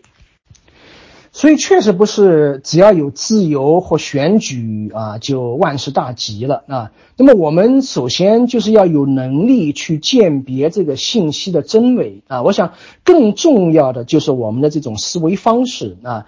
呃呃，就是我们要知道我们的认知能力，什么事情是我们擅长的，什么事情是我们不那么擅长的，什么事情是我们知道能够比较确切的知道的，什么事情是我们可能啊不那么容易确切知道的。那你比如说对于这个经济政策，对吧？那国内有很多这个比较右的啊，或者说比较保守的啊，那么他们会。对这个西方国家，尤其是西欧这些平等化政策，那呃，这个就是呃社会财富呃这个呃这个重新分配政策会非常反感啊。这当然是一个，当然是一个见仁见智的问题啊。你完全可以是比较右一点，但是的话呢，就是我们呃不要就代替他人去做判断，对吧？比如说。西方国家，你认为啊，这种平等化社呃社会福利政策会养懒汉？那毕竟养懒汉什么大锅饭，那这些问题的成本是由他们自己来承担，对吧？啊，那么这个，我想左派和右派其实今天都在讲啊，这个这个高税收其实最后的负担是在中产阶级身上，而中产阶级就是多数选民。我想他们自己也知道。那但如果说他们愿意养懒汉，那。那有什么问题呢？对不对？那为什么这个这个你要替他们着急呢？那所以我们需要就是呃这个去信任和尊重一个这个民主体制下多数人的判断啊，因为人家是有言论自由的，对吧？呃，人家是有批评自由的。如果说人家有一个政策不合理啊，那是社会各方，不仅是学者，谁想说什么都可以说什么。然后最后，呃，这个在经过辩论之后，那靠选票来决定。那那么，而且经过了这么多年啊，从这个呃战后啊到今天啊七十年啊。对，当然，这个西方的，比如说福利政策也是上上下下啊，左左右右，但是它没有这种啊一会儿极左一会儿极右这种大幅度的摇摆啊，总体上是福利越来越多，但是也也不是过多，对吧？呃，所以这个我们这是什么都没有，既不了解别人的情况啊，也对这个福利政策的后果没有切身体验，对这个作为纯粹的学术问题。那么，如果说要来研究，比如说一个呃相对呃左翼的或者相对右翼的，那也就是低税收、低福利政策会造成什么样的社会后果？这实实际上是非常复杂的经济问题啊！这西方也是呃诸多的这经济学家不同立场的啊，包括其中这个不少得了诺贝尔奖的经济学家都在争论。呃，我看也没有完全说清楚的问题，对吧？呃，所以要把这个问题搞清楚，说实话是很不容易的啊。那当然，这不表明我们不能采取立场，啊，我们可以采取立场，但是我们要知道，就是我们对这些问题的认知，呃，其实是极其肤浅的。也就是说，我们这个立场犯错的可能性是很大的。那因为毕竟在这个国家，对吧？既没有自由，也没有福利，我们有什么能力去替一个既有福利？啊，既有一定的福利，也有自由的国家去做判断呢。好，这个因为时间关系，我就稍微讲短一点啊。总之，我是希望我们能够注意到这个自己的这种认知短板，尤其是这种思维模式上的问题，因为我们都生活在这种集权模式之下，对吧？长期，哪怕你是一位反集权的斗士，因为你长期生活在这个土壤，呃上。所以你可能会潜移默化的受到它的影响。那那么，呃，这个集权思维模式是一个什么样的特征呢？那就是，呃，这个，他他是有他他会把自己假设为一个上帝啊，嗯，这个当然这这个中国它是一个。这个一好几十年来，它是一个世俗无神论的国家，对吧？所以我们特别容易这个呃对对方没有宽容，因为我们把自己放在了上帝的位置上。但如果假设一个是有上帝啊，你有宗教信仰，那就。这个你你你就正确的吗？当然也不是，对吧？那如果说有上帝，你会假设自己是上帝的代表，是他的使者代言人，对吧？你也会把自己放在这种高人一等的位置上。也就是说，在我们这种呃集权体制的环境下呢，其实我们是没有真正的这种自由平等辩论的。环境啊，你没有发现，就是在我们这种微信圈里面啊，其实微信圈一般都是这个对吧？朋友圈都是朋友啊，呃，基本上是价值观相近，但是也往往是一语不合就骂人啊，或者退群啊，这种现象可以说是比比皆是啊。那么，嗯，我认为一个根本问题，那就是我们这个。没有建立起这种宽容的文化，就是胡适讲的，确实，光有自由不行，宽宽容，啊，宽容比自由要更重要啊。而真正的宽容是建立在什么之上呢？当然，它是建立在这种啊，这个对他人的尊重啊和这个人格平等的基础上。但我认为最根本的一点是我们每个人都要认识到自己的这种认知短板。那当我的见解和其他人的见解之间发生冲突的时候，那那你不能认为自己是高高在上、一贯正确的，你一定要保持一个开放的思维，因为谁都会犯错，谁都不是上帝，对吧？啊，因此呢，我们两个发生了分歧，这很正常，我们要把它辩论啊，但我不能固执己见的，那我必须得这个。比较客观的啊，开放的去看待你的观点啊，去看看你有什么样的证据，尤其是事实啊，观点其实我们都知道，对吧？啊，呃，我要看看我，比如说我我的观点的基础，事实基础是不是可靠啊？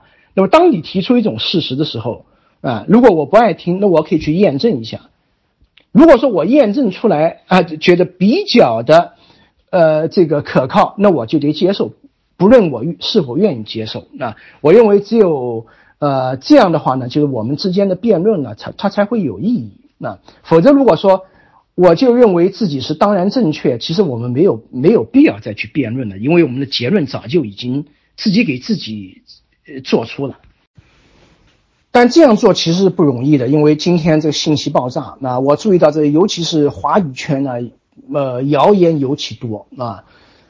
呃，当当然我没有系统的去比较，比如说这个华语圈和这个英语圈的这个异同啊。但但是我发现好像这个很多在我们这流传的关于川普和拜登的信息，英语圈子里都没有啊。呃呃，那么，当然这种现象不只是局限于我们啊，在美国今天这个政发生政治极化，很大一个原因也是因为这个定制信息。定制信息的根源就是在于我们，呃，采用这种封闭式的思维，我我们不愿意去接受这个呃，就开放我们自己啊，去接受不同的信息，尤其是那些我们不爱看的信息。这问题是。很多我们津津乐道在群里面传播的信息，可能都是假消息，啊，或者至少带有误导性啊。你比如说，我举过这个例子，对吧？就是关于那个两个第一夫人啊，这个米歇尔·奥巴马夫人和现在这个第一夫人梅拉利亚，他们雇佣的白宫工作人员啊，这个有一个帖子里面啊，这个这个说啊。啊，这个梅拉利亚只用了五五五个工作人员，米歇尔用了四十四个，将近十倍啊。那最后这个结论是，川普总统做了很好的表率啊，是全美人的好榜样。你说这得得出最后这种结论，跟中国的党媒还有什么两样，是吧？这可见就是，呃，这个制造这类信息的人，他本身就是受了这种极权主义啊宣传的影响。啊，那么其实二者之间确实是有一点差异，但是，啊，但是远没有那么大的啊。这梅拉利亚用了十一名工作人员，米歇尔只有二十四人啊，确实差一些，啊，但是这个完全没有那么夸张。而且有人说，米歇尔之所以用了那么多人，是因为他要提供某些公共服务啊。还有一个信息讲呢，这个川普啊，因为他好像没有领工资嘛，是吧？他的这个白宫的花费比奥巴马是少了多少多少。纯粹的假信息啊！川普花的钱其实比奥巴马差不多，而且他把某些关键的这个白宫呃这个职能部门给砍掉以后，有可能对他的明智决策能力造成影响啊，削弱他的这个决策能力。啊，这个还有关于这个就是贺锦丽这位副总统，民主党副总统候选人啊，要说他怎么左，那加州这个。这个通过了立法啊，这个九百五十美元以下的偷盗啊，一律不追究。有没有这样的法律呢？不是绝对没有啊。加州呢，通过公投通过的一个四十七号提案啊，因为加州人特别爱公投啊。但是呢，这个这个帖子跟事实相差甚远，因为这个价值九百五十美元以下的偷盗。并不是不追究，而是只是从重罪变成轻罪，还是要追究，只是不用坐牢啊！而且，呃，这个议案它的通过的目的，对吧？是要把警力集中在。更加严重的暴力犯罪上面啊，所以他完全不讲啊，这个理由是什么？好像就是民主党就是喜欢这个呃对犯罪特别纵容啊，这完全是误导的啊！更何况这这样的公投提案是贺锦丽一个人完全没有能力通过的，他顶多只是呃呃提出的这个议案，作为当时作为加州司法部长啊，但最后要靠加州选民啊，加州选民投票通过。那么如果说加州选民发觉，哎呀，近年来确实这个犯罪率、小偷小摸这个增加了很多啊，这样的这个提案有问题，他们完全可以通过另外一个公投把它废掉就完了。你替他着什么急呢？对吧？那么最近还有一个，那就是，呃，这个不是呃第二场辩论结束以后，这个关于这个拜登的邮件门就出来啊，关于他儿子腐败啊，然后这个又说七个州。啊，这个州法允许选民撤回选票，从头啊，因为他们好像很多人啊对这个呃拜登啊家族腐败啊啊就非常不满啊，所以不愿意选他了啊。这个这个帖子也在这这个华语圈里面到处在传。其实你查一下呢，你很快就会发现，其实这七个州确实有没有这回事？有，但是这七个州原来就允许可以撤回选票，啊，就是呃，如果说你是通过邮寄选票啊提前投出了，但是临选之前你又改变主意，那么你可以去排队啊，就是个人亲自去投票，呃，来这个就是改变啊以前的这个选择以前的选票作废。而不是现在专门好像针对拜登腐败七州允许啊，事实上呢，这样的这个就帖子呢，完全就是从川普啊自己的一个推特上啊啊说是有些州可以允许这个撤回啊，现在看到没有，拜登很腐败，那所以啊有呃这个鼓励欢迎你们呃这个呃呃更多原先投民主党的人把自己的选票撤回来，这完全就是他个人的一种。这个竞选行为啊，但是他作为一个利益相利益相关人啊，他这样的帖子这个靠谱吗？对吧？啊，所以这样的帖子都是呃，至少可以说是不负责任的，带有巨大的误导性啊。所以我总的建议呢，就是大家还是一是要维持平和的心态啊，没有把自己这个呃这个这放放在那么嗨的那个位置上，没有必要。毕竟是选的是别人国家的总统啊。如果说拜登当选的话，啊，他对于中和中美关系会怎么样？这还另说，现在还不知道，对吧？估计因为这个呃，现在所谓川普政府所采取的某种政策，实际上是两党共识啊，所以说换一个这个这总统上台，很很可能这个不会有什么根本性的变化啊。那么另外就从至少从统计上说。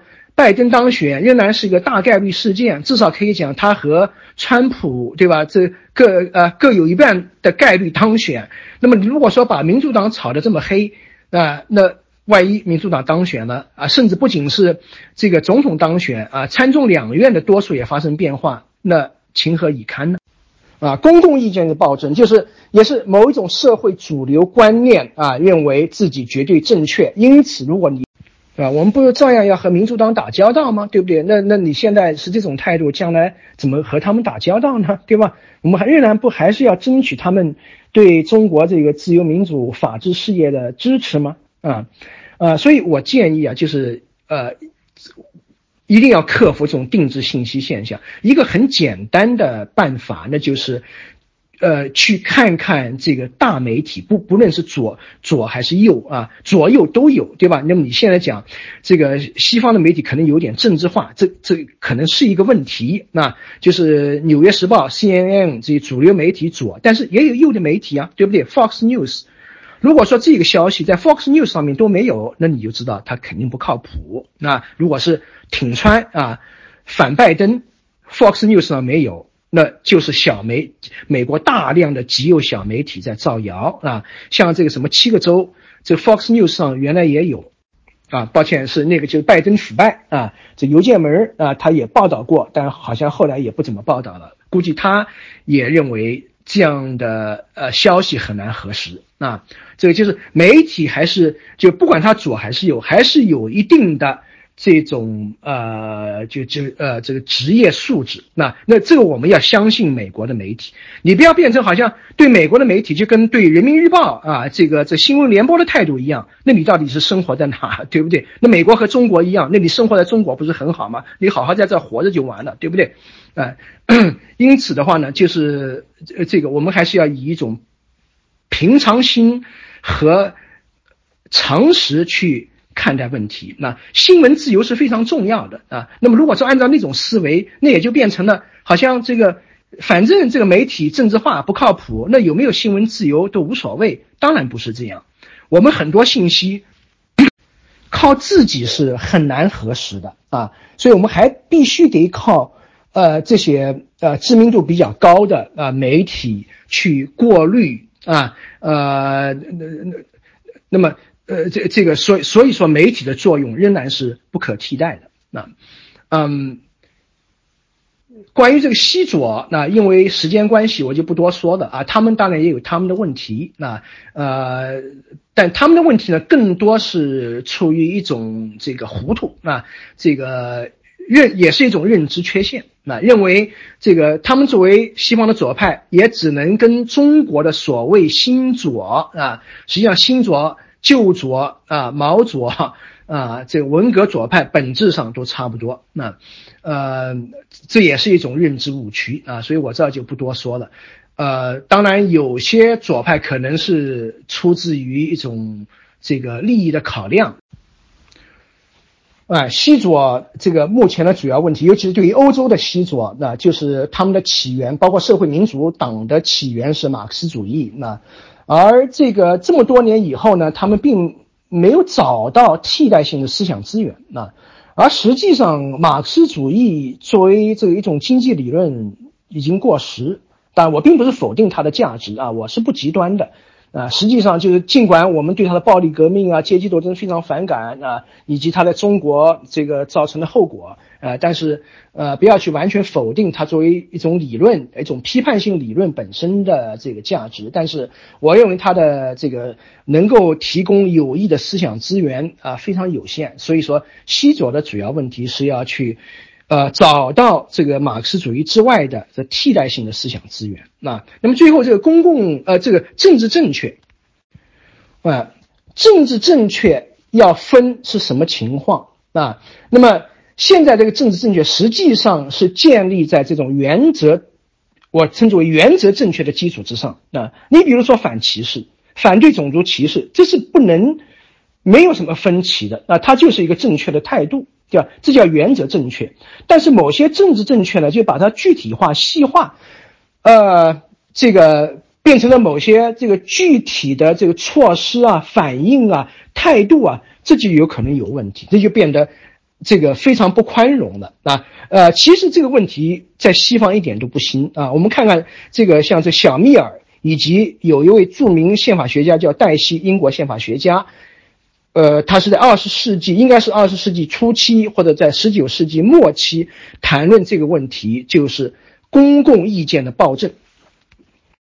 一旦和他发生抵触啊，那么呃，这个那就是冒天下之大不韪，那么就必须要采取措施，比如说大学老师或者校长啊或者教务长说错一句话啊，或者会。被这意义有点含糊，可能会被当做一种不当的理解，就会面临很严重的后果，比如说开除、解雇、停职啊。我觉得这确实也不可取，因为呃，它违背了言论自由这个基本宗旨啊，基本宗旨。当然，对于这种呃所谓不正政治不正确的言论啊，可以进行反驳，但我总的主张是以言论去应对言论那。他既然是发表的是言论，那么你只要怼他就可以了，对吧？你完全没有必要啊，让他去产生，呃，那就是承担啊非常严重的实际的后果。那么这样整个社会就会变得，这个变得战战兢兢啊。那么他会这个严重的削弱，就是这种意见啊思想的多元化啊，损害所谓思想的自由市场啊。啊，当然这是一个矛盾，对吧？比如说在自由和反歧视二者之间，实际上二者都是政治自然法的一部分。当你发表的言论，啊，比如说带有歧视，确实带有歧视的因素，因而违背了反歧视这一条政治自然法，那么这时候我们该怎么去对对对待你啊？我们要不要呃通过违背政治自然法去 呃就言论自由啊去阻止这个反歧视？我认为。呃呃，不能这么做啊！就是我们不能，呃，这个自己违背政治自然法啊。当然，你可以对他进行批评。实际上，你不让他说话，并不解决问题，对吧？他在这个自己的小圈子里面发表言论，不能得到呃正常的这种交流和纠正，啊，使得这种这个呃错误的意见啊，反而得不到这个呃有效的批判和纠正啊啊。所以，作为总结的话呢。呃，我认为我们有不同意见，这是非常正常的啊。关键是我们必须要坚持这个自由主义的一些呃基本的呃底线啊，那这恰恰就是对不同意见的这种宽容和尊重。那我们都要远离这种极权主义的思维方式，那就是非左即右啊，非对即错，这个黑白截然分明这种简单的这个世界观。那就是说，集权它首先是建立在这种极简的世界观之上。那呃，那么这是我们今天所要避免的。我们要回归到宪政民主的这个定点啊，那么就是它是一种中道政治或者说是中庸政治啊，它是不会走极端的。抱歉啊，刚才这个好像卡住了。呃，刚才那一段呢可能有问题。如果说没有说出来的话呢，我到时候再补充一下。啊，就就是我的呃这个意思就是希望这个中国的自由派啊，呃都是这个君子啊，呃正派人啊，我们是一个君子共同体。那么君子是有底线的啊，那么君子是不会在这个一个这个。这个遍地流氓的环境下迷失自己啊，那么我们的底线，那我们的方位就是政治指南法啊，那就是要求对宪政民主体制下一切立场观点采取最大程度的宽容啊，那么只有这样呢，那我们自己的宪政民主事业才能够形成最大多数的同盟。好，谢谢大家。啊，抱歉，这个今天呢，这个开始和结束都晚了一点啊，呃，但看大家提问不少啊，很高兴，哎，这我是任何时候都愿意跟大家一起交流的，问题越多越好。呃，第一个问题是关于那个总统制，我对他有点微词式的，呃，我认为总统制对一个国家来讲，尤其对一个转型国家，像中国这样。啊，不合适啊！可能能玩总统制的也就是美国啊，而且你看看，即使对于美国，你看他这个为了选一个总统，呃，变成这个样子，我觉得这也是非常，嗯，对他本身也是不好的。对，嗯，但另外一方面呢，这个总统制呢，它有一些有点优点，比如它能够造成一个国家的军事上的强大，我认为这绝不是我们中国今天要追求的目标啊。但是呢，对于这个世界需要一个世界警察的美国来讲，也许有必要。嗯，但这个话题很长了，因为，呃，学界从这一九九十年代讨论苏东转变就开始争论这个问题，因为那个时候，呃，需要呃设计体制，那俄罗斯用什么体制，东欧用什么体制。呃，那么这些国家呢？我看大多数，尤其是俄罗斯和中东欧的一些国家，都采用了，呃，所谓的这二元首脑制或者混合首脑制，既有总统也有总理，但实际上总统权力很大。这对于这些发展中国家来说，绝对不是好事儿。那，呃，对于美国，太多的精力也放在总统之争上，他一个是，呃，就是我我。这个讲座还是有点时间有点短，很多问题没有能够展开来讲。那就是说，一个理性的民主是干嘛呢？一个理性的民主是通过选人去选政策啊，就每一个人，像拜登、川普，他们都是代表的这个一系列的政策啊，呃，比如说经济更加平等啊，呃，或者税收的更多或更少啊，呃，对对外的政策，还有对宗教啊。呃，这个包括言论自由这些，其实很多，呃，在这些方面，至少明面上，呃，他们应该是没有分歧的，因为哪个总统都不敢，呃，在这这这什么宗教啊，这个这个言论领域里面多多事儿啊，所以他们有共同点，但也有不同点，这个不同点可以是很多个维度的，我认为一个一个人根本代表不过来啊，呃，那么我我倾向于什么体制？我比较倾向于议会制，就是。就像英国，那，呃，当当然要做些改良了，但在英国议会之上未必之上，但是，呃，是以议会为主导啊，呃，不要有总统这样的人啊，也可以有个总理内阁对议会负责，这样的体制更好，呃，也会这个就是让有一些实质性的问题的讨论呢，变得更加的，呃，理性化、去个人化啊。这美国这因为总统选举，使得一个是胜者通吃这个问题我们另说，呃，还有就是使得整个的政治变得非常的个性化。那，呃，这样的这种政治，我觉得是无助于，尤其是像中国这样不成熟的转型国家。呃，顺利顺利转型，呃，像美国这样的国家呢，它也会助长它的这种政治上的非理性，乃至于加剧这个两极的这种撕裂，呃，所以我觉得这个总统制啊，对于美，即便是对于像美国这样的成熟的宪政国家，也没有发挥太好的作用。当然，从世界警察的角度来讲，也许有点用。不多说了这个问题先。啊，另外一个问题是关于我们讨论左右之争，是不是纯粹是这种理念或者是认识论之争，没有什么实际的效果？呃呃，我们更应该讨论，比如说怎么在中国这个对待言论自由啊，呃，诸如此类，可能更更加实际、更加基本的问题。呃，我倒。不觉得是这样，因为首先呢，对这些问题其实你不用找答案，它不是一个是非问题。当然不应该限制言论自由啊，当然不应该删帖封号，这些东西没有讨论的余地啊，不需要去讨论。那我们要之所以花时间讨论，是因为，呃，我们脑子里面这个很多认为我们早已没有问题的这些呃知识点啊，或者是价值观念呢，呃，通过。我们对美国总统选举，呃，这个之争当中体现出来各种分歧的，呃，表明还是有问题。那么这些问题不解决，如果说我们仍然潜移默化的以某种极权主义思维去思考民主政治的问题呢？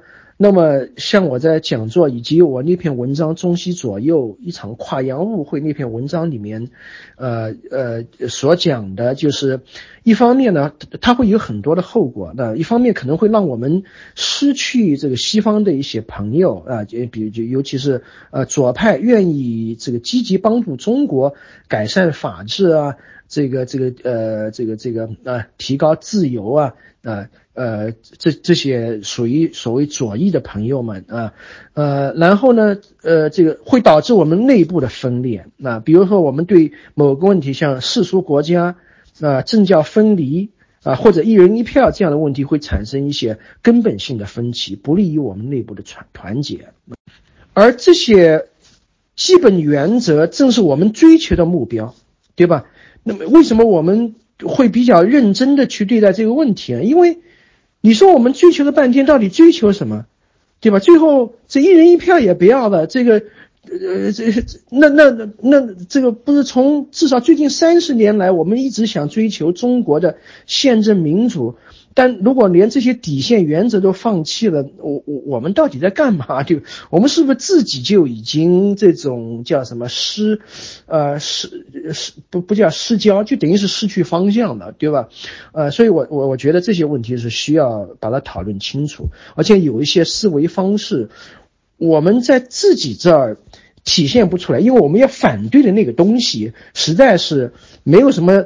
呃，这个这个值得说理的，所以我们以为我们的认知没有问题，但是放到美国这样的宪政民主国家，它可能还是有问题。啊，所以说理清楚这些呃这个思维呢，我觉得是呃不只是一个理论上的呃事情，它是有这个现实意义的。呃，关于。就是美国大选这次是不是这个还是围绕左右之争？我想每一场大选都是这样，对吧？呃，但左和右这是本身是很比较抽象的，实际上它体现在一系列的就这种政策维度上。我这个呃在那篇文章里面也提到，就是在在在在在不同的领域啊，在经济方面啊，包括在环保方面啊。呃，在这个同性恋呃方面，在在在宗教领域，呃，它其实都存在左和右，也就是平等和相对这种不平等啊，或者不在乎平等之间的这种分歧。任何的选举其实都是政策之间的竞争。啊，美国的左翼，呃，换句话说，也就是民主党了，对吧？就因为，嗯。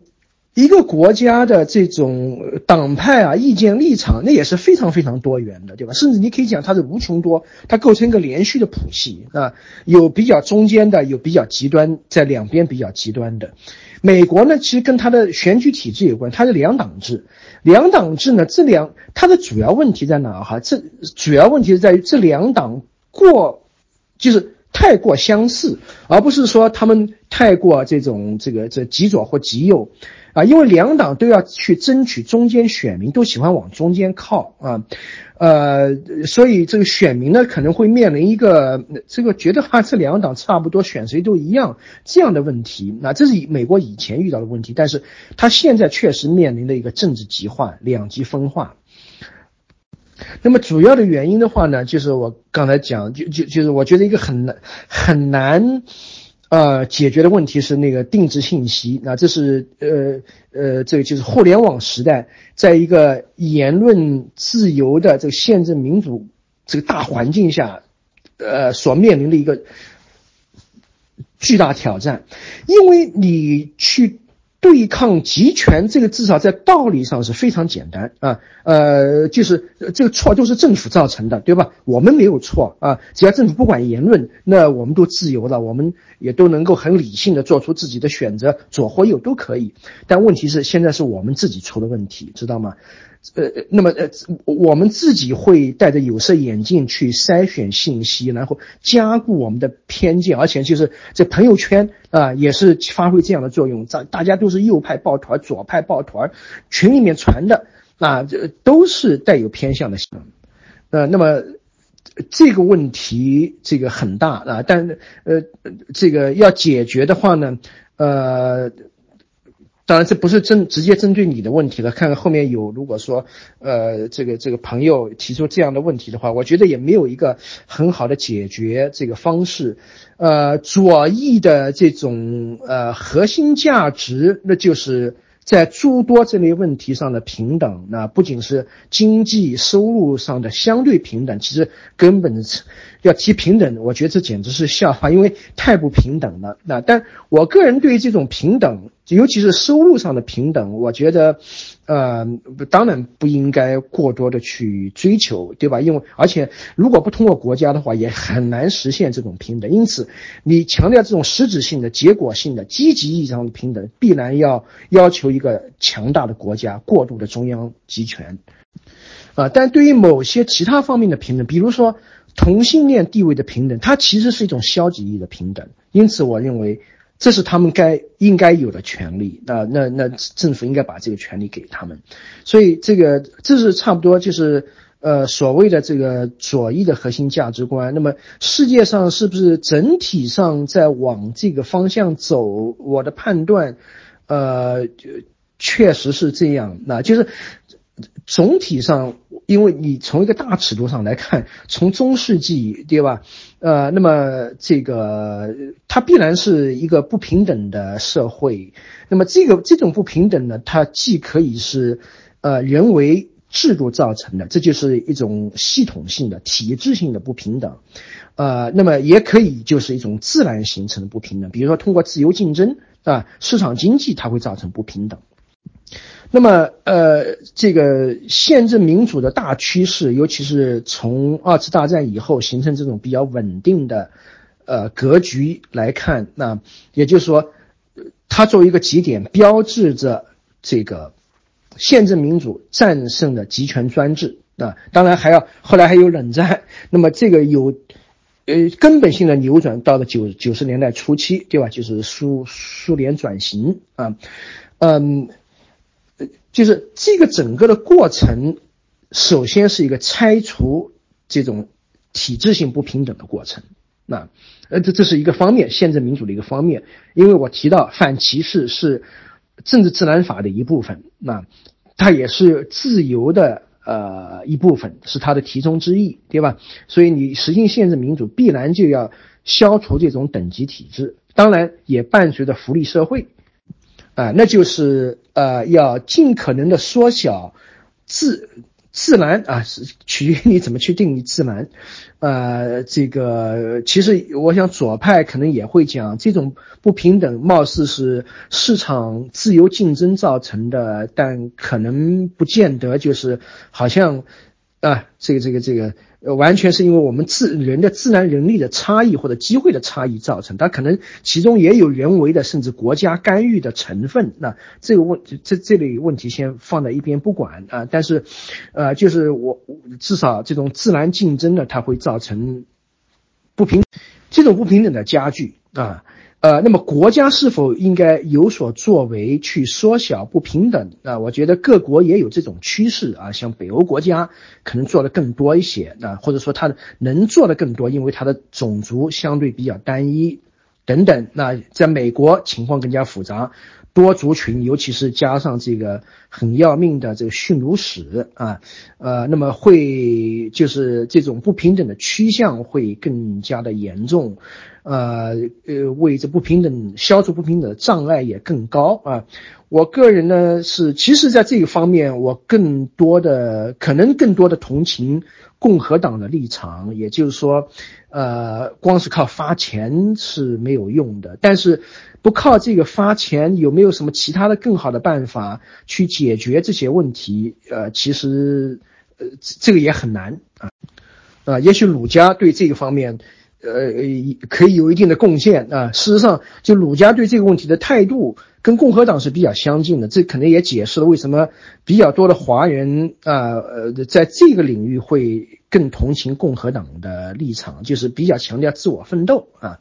呃，那么毕竟国家的能力是有限的，否则的话，国家的能力过强，它不是好事，也未必能够这个就是。减少不平等啊，所以我认为这个不平等呢，实际这种实质性的不平等，经尤其是经济不平等，实际上是是国家是处于这种被动的姿态啊，并不是像我们某些人讲的，好像就是西方不得了要实行社会主义、人人均等啊、平均主义，根本不可能的。在一个市场经济私有制国家，你能呃缩小减缓不平等的速度就很不错了。啊，关于这个。嗯，美国总统能为世对世界做什么？那他作为世界的第一强国，确实他的世界影响是非同寻常的啊。比如说，我们拿二零零零年那场总统大选来讲，那那那美国有一场诉讼，就是戈尔苏布什，因为他们对佛罗里达州的那个选举人那个投票啊，就是选民投票这个计票产生了争议，尤其他有胜者通吃。所以布什得了全部的选举人票，他就赢了。如果说戈尔得了佛罗里达州，那么戈尔就赢了。就是这场这个选举之争，当然最后布什赢了。结果这个伊拉克战争啊，呃，那么对美国对整个世界的格局，我想都产生了很深远的影响啊。这就是其中的一个例子。那这世界强国的影响是非同小可的。啊，关于美国社会啊本身是不是已经生成出这一股势力，川粉啊，呃，就是这个喜欢搞这个个人崇拜啊。我看了一个视频，一个女孩啊，这个是呃，这个这个在在那说，呃，好像是个南南南部的这个一个一个女美美国白人啊，在那说这个她已经没有自己。他的身体里面就有川，就是川普，就川普的身体，那诸如此类的话，啊，这个确实是美国一个非常值得担心和警惕的现象啊。我在这个讲座当中呢，还是比较乐观，呃，还是把美国作为一个成熟的宪政民主国家，现在虽然出了问题，而且某些问题可能确实是中国加剧的，比如说在这个双方的贸易这交往当中。对吧？中国因为地人权优势，把很多的嗯这工作给吸引到中国来，加剧了美国的失业啊。所以这全球化，呃，它对于民主来讲可能不见得是一件好事儿。包括针对像美国这样，呃，因为它容易产生啊，你在这说的这种民粹主义，尤其是，呃，这些失业者或者不见得是失业的家庭主妇啊，啊，或者是农村里面基本上没有受过高等教育的人呢，嗯，他可能会比较容易啊产生这样的这种情绪啊，嗯。还是回到我讲的那个社会契约问题，就是一个健康的社会啊。我刚才也提到啊，就是两党制，这两党是靠的会应该靠得很近，而不应该极化。这是其实是亚里士多德以来就关注的一个问题啊。那亚里士多德就说过，就一个健康的社会就是这种橄榄球型的，而不能是叫什么那那种两两啊两两两两边高啊肚子小的这种。啊，那，那么，呃，也只有这种橄榄球型的社会呢，呃，多数人能够产生比较正常的社会契约啊，呃，然后就是宪政民主，否则的话，你这个国家只有宪法，呃，这个这跟其实宪法一点作用都都起不了的。嗯，美国会不会已经到了这种状态，就是说有相当一部分的人。呃，已经变得很激进，已经呃很容易受到一种民粹主义的这个煽动，就像当年啊，就是拥护希特勒呃那种情景。呃，说实话，看到川普的这个啊，这个一挥伟大领袖一挥手一挥一呼百应这种。呃，景象呢，我是有点担心啊，尤其是有点像义和团吧，对吧？在疫情高发的时候，这也不戴口罩啊，到处乱跑，人山人海啊。一方面，当然说明他这个至少在这部分人群当中人气很旺啊。但是你也也有点见识这种义和团的可怕，对吧？好像就我刀枪不入，病毒对于我来说啊无所谓，我很强大啊。嗯，那么。这只是体现了他这个思维当中的一部分，这部分人有可能就是会接受一个啊民粹主义煽动家、极权主义领袖啊，真的有点像希特勒那，或者说列宁在演讲的时候那种这人声鼎沸的场景。那么，我想之所以产生这种现象呢，它是跟美国社会的这种。啊，普遍不满，可能，呃，长时间的的生活水平没有得到很好的提高啊，呃，包括这个失去工作，那是这个失去就业，呃，新冠以来这个这种现象尤其严重，然后大家闷在家里面啊，这这个尤其是美国人对吧，天天性很非常活泼啊。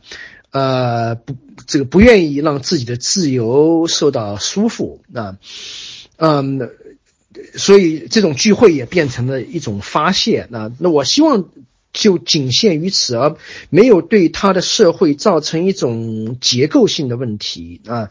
呃，那么这种结构性的问题是有可能让美国走向一个呃这个错误的方向，万劫不复啊。我想这个可能性。应该比较小啊，所以我还是希望这场选举呢能够这个纠正啊，嗯，这个，但是不好说。那就呃，如果早先讲的这个，没有哪个国家是在一个保险箱里面啊，呃，任何国家都是有可能会走错路的。那那么两次大战啊，表明英美是站在正确的一方，以后他会不会还是继续保持正确？呃，我想没有什么能够保证。那比如说，我认为英国脱欧应该说是错的，那对对他自己会造成伤害啊。但是呢，这是英国国民这个非常呃明确的啊这个倾向啊。呃，其实脱欧会对他很麻烦，但如果说他们不不嫌麻烦，当然我们局外人也也也不会有什么意见。那么这个问题可能跟后面一个问题相关啊，就是为什么美国还是这么右啊，而欧洲整体上，尤其欧洲大陆啊，会显得左或者说左得多啊。我遇到欧洲的一些朋友啊，他们会。对美国比较持批判态度，比如说他们会认为，共和党可能要比欧洲最右的呃这政党，呃呃，他们说民主党啊要比欧洲的右翼政党还要右啊，共和党在他们看来甚至是相当于纳粹、新纳粹的。我觉得这个立场有点夸张啊，呃，但是美国为什么比较右？呃，我想这跟它的历史有关系啊，就是在这个两次大战之间以及之后呢，呃，都对整肃本国的左派啊是呃比力度比较大，呃，就是。二十世纪初期啊，在美国呢，呃，那个时候跟欧洲一样，也蓬勃发展了这个，呃，工人运动、工会运动啊，呃这个经常是以这个社会主义啊、共产主义的面目出现啊，让美国人多数美国人感到非常的恐惧啊，所以说，呃，当时比较严厉的惩罚了他们的领导人啊，所以这个和。呃，欧洲，比如说德国的这个社会民主的历史是相当不一样的啊。那么到了第二次世界大战以后呢，冷战期间啊，那麦卡锡主义什么的，那也对这个左翼力量构成了不小的这种杀伤力啊。这当然只是从表层这个解释为什么美国比欧洲更右啊。我我想更深层次上，可能确实美国有一种这个美国例外，它的文化当中可能有一种比较特别的东西。所以，总之，我对美国这个目前的担忧呢，是它的这种社会契约是否存在啊？早先呢，它的种族问题那对它产生了很大的困扰，对吧？现在这个问题仍然存在。那么现在又有这种贫富啊，或者说是这个左右之争，会不会左右就撕裂到如此的程度，以至于他们不能对那些政治自然法则达成共识啊？呃。呃，这这个，那么如果是这样的话，那么美国就真的这个比较危险了。那，嗯，刚才还有一个问题呢，是关于这个中国宪政如何从纸面走到这个实践啊，从黑板宪政到呃实践中的宪政。这个现在还很遥远，我现在也不好说。我想首先还是要争取黑板上的宪政吧。啊，如果说你现在连宪政说都不敢不能说，啊，宪政民主成了敏感词，对吧？那你就更不用说实践中的宪政。那么实践中的宪政呢？我刚才也是一再提到社会契约这个问题，那就是要对，呃，这个言论自由，其中包括了就是呃相互的这种尊重和宽容啊，嗯，呃，这信仰自由啊，政教分离，世俗国家。呃，反歧视，至少是在消极意义上的平等啊，还有什么司法独立这些，要形成一个广泛的共识啊。所以，呃，现在当然中国最大的障碍是政府，是他这套体制。但是呢，我们自己的思维是否到位，这也是一个问题，对吧？那么现在我们对政府没有办法，那至少我们可以把这些问题先谈论清楚，不要到时候机会来了。啊，因为我们思维自己的思维不到位，而让这个机会呢再次流失，这种可能性绝不是不存在啊！而且我们不要，就是我一再提醒大家，不要以为好像左就错，右就永远对，不见得，对吧？我们在这个就是一九二三十年代，中国的知识界吧，对吧？和也或者说公知界，可以说是发生了这种集体的选方向性选择性错误。那今天会不会？这个重蹈覆辙，只是往了相反的方向。我觉得没有什么，呃，保障这个会不发生啊，这完全可能的，对吧？呃，刚才有位群友的问题问，就是呃，这个高税收、高福利，呃，是在这种高集权的这个体制下会不会实现？能不能实现？呃，那在中国至少没有实现，啊，呃，这个所以。呃，高税收就有高福利，那它的前提肯定是宪政民主啊，也就是说取之于民，用之于民啊，对不对？那你没有宪政民民主，那不就光是取之于民，还不会用之于民嘛，对吧？取之于民，用之于官，那所以就它是直接取决于政治体制，呃，这也是为什么呃，我认为在自由和福利之间，我认为自由应该优先一点，那因为。没有自由，你去谈福利，你根本就得不到福利啊！因为你连自由都没有，基本权利都没有，你啊，你也不可能让他呃对你负责。他当然会收你的钱，但为什么要把这个钱用在你身上呢？对吧？根本没有道理。这个关于美国现在这两党政治极化啊，政治挂帅啊。呃，是不是个问题啊？实际上呢，就咱们在谈政治，那必然就政治挂帅，对吧？呃，政治挂帅本身很正常，呃，但是能否就是双方能够走到一起，不光是相互拆台、相互抹黑，而是能够合作，那这个产生呃一些方案来解决社会的一些切实问题啊，比如说不要变成这次疫情啊，联邦要防控，各州抵制。啊，各州要防控，联邦不得利，对吧？这有没有可能？呃，我觉得我对这个问题是就这个事实问题认知的，呃，不深入。那呃，比如说这次防控呃防疫的这个失败，川普肯定要承担很大的责任，对吧？但究竟多大的责任，各州是不是也需要承担一定的责任？这个我就不是十分清楚。那这是需要做出一定调查的啊。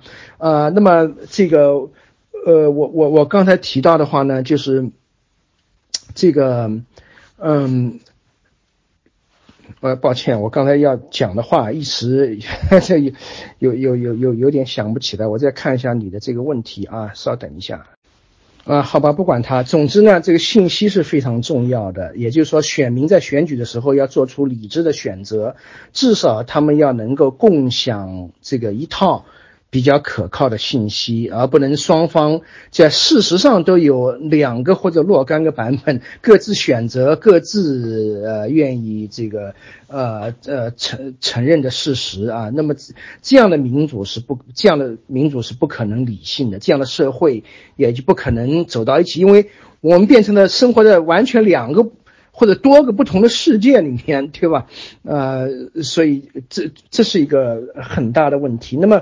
呃，就是让一个国家的政治能够走到一起，就是我刚才所说的这个政治自然法。那，呃，呃，呃，这个当然归根结底，最后的判断是要靠选民。如果说他们是理性的啊，那么他们会鉴别啊哪个政客在做事儿，哪个政客在捣乱啊，呃，这个，但是这些。这个政治人他们自己也是有义务啊，要遵守政治自然法的一些基本准则啊，这就再次会涉及一些我我自己并不那么确定的事实，对不要有的人会指责啊这些呃这个民主党啊这个啊这个在纵容叛乱啊，他们把这个 B L M 这个这个呃黑人同命。这个运动啊，说成是这黑命贵啊，背后有着 Antifa 这些暴力组织在支持，然后呃，民主党为了推翻川普，所以呃听之任之啊，乐见其成。呃，如果说这是真的，那么他们就违反了政治指南法，因为其中有一条叫行政中立。那你不管你是哪个党党派，你必须如实执法啊，是犯罪那就得抓人啊，你不能。啊，这个可能在组织这个暴乱的是民主党，你这执政的是民主党，相互袒护这不行啊！你是执政的是共和党，你就去，呃，惩罚民主党人的，限制民主党人的游行，这也不行，对吧？不仅违背了这个呃这个这个这个集会自由，而且违背了行政中立的政治自然法啊！所以像政治中立、司法独立这些。呃，这些基本的东西呢，它能够把这个两党给带到一起，不至于让他们走得非常极端。那，但是如果说你没有这套社会契约的基本原则，那么可能整个社会会分崩离析。然后呢，这个不同的民众会觉得根本没有共同语言，然后比较激进的那一方呢，会去拥戴这这些民粹主义的煽动家，那然后可能会。做出各各种极端的行为，这个人性一元啊，但是中国历史上啊，老百姓一直还是以二元论在看问题，包括我们今天啊，甚至可能我们这个有些自由派也这么看，啊，这可能这我想这首先其实是人性本身使然，因为我们人其实是不平等的，对吧？肯定是有好人有坏人。啊，呃，这其实你可以追溯到这个一些 比较深奥的哲学问题，比如人性到底是什么，诸如此类，啊，这我们这就不不展开说了啊，呃，但是就成人，当我们的性格成熟以后，肯定是有些人的人性是所谓比较好的，有些是这个比较差的啊，所以说，呃，这个人和人有分别啊，但是我们不能去。这个夸大这种分别啊，即便是好人也会滥用权力，对吧？坏人也可以做好事儿，呃，但是如果说我们的思维过于简单，或者说呢，就是一直是接受的这种啊熏陶啊，呃，尤其是呃中国历史上长期没有民主和法治，民主和法治的基本出发点就是人和人差不多啊，就呃，他和我们中国的君子小人就非常不一样，对吧？中国。这个从来啊，这个这个当当然，呃，理论上大家都可以是君子，但实际上真正成为君子的只有极少数人。当然，我们不能搞民主选举，这小人能选出谁？不可能把好人选出来，对吧？所以，我们这种二元论思维方式从一开始本质上就是反民主，也反法治。你把这些好人啊，通过教育培养出来。这个放到政府当中去，让他们去做事儿，那他们只会做好事，不会做坏事。那你还要法干嘛？不需要法律上的制约啊，这就是我们的传统思维。呃，那么现在这是个民主和法治的时代，那这个思维必须要改变。但这个思维改变，那就有一个前提条件，就是我们必须要接受人性的这种一元论，对吧？否则的话。就是民民主和法治根本就讲不通了啊，嗯，那么这个关于我们是不是已经做好准备？那么这再再次是关于一个理论和实践的问题。呃，现在我们中国主要困顿是在于实践。我一开始就提到这个问题，早先在就是两千年，差不多两千年到。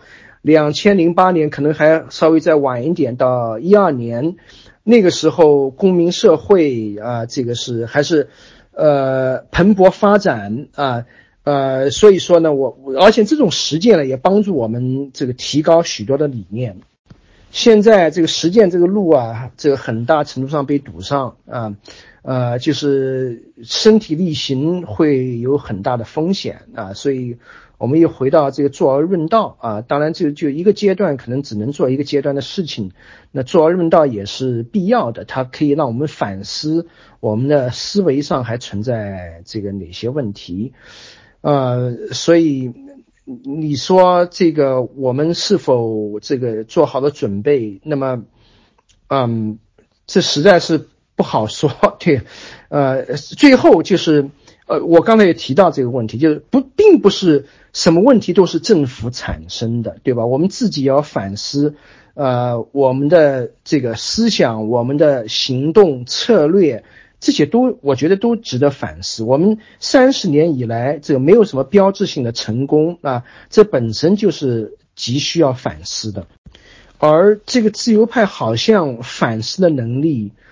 并不是很强啊，在某种意义上，我是主张，呃，在中国呃，这个有一种保守主义，或者说保守主义受到更多的重视，因为长期以来我们太激进了。那呃，这个包括三十一年以前的那个事情，我认为也太激进了。所以我是主张一种策略上的保守主义，当然在目标上。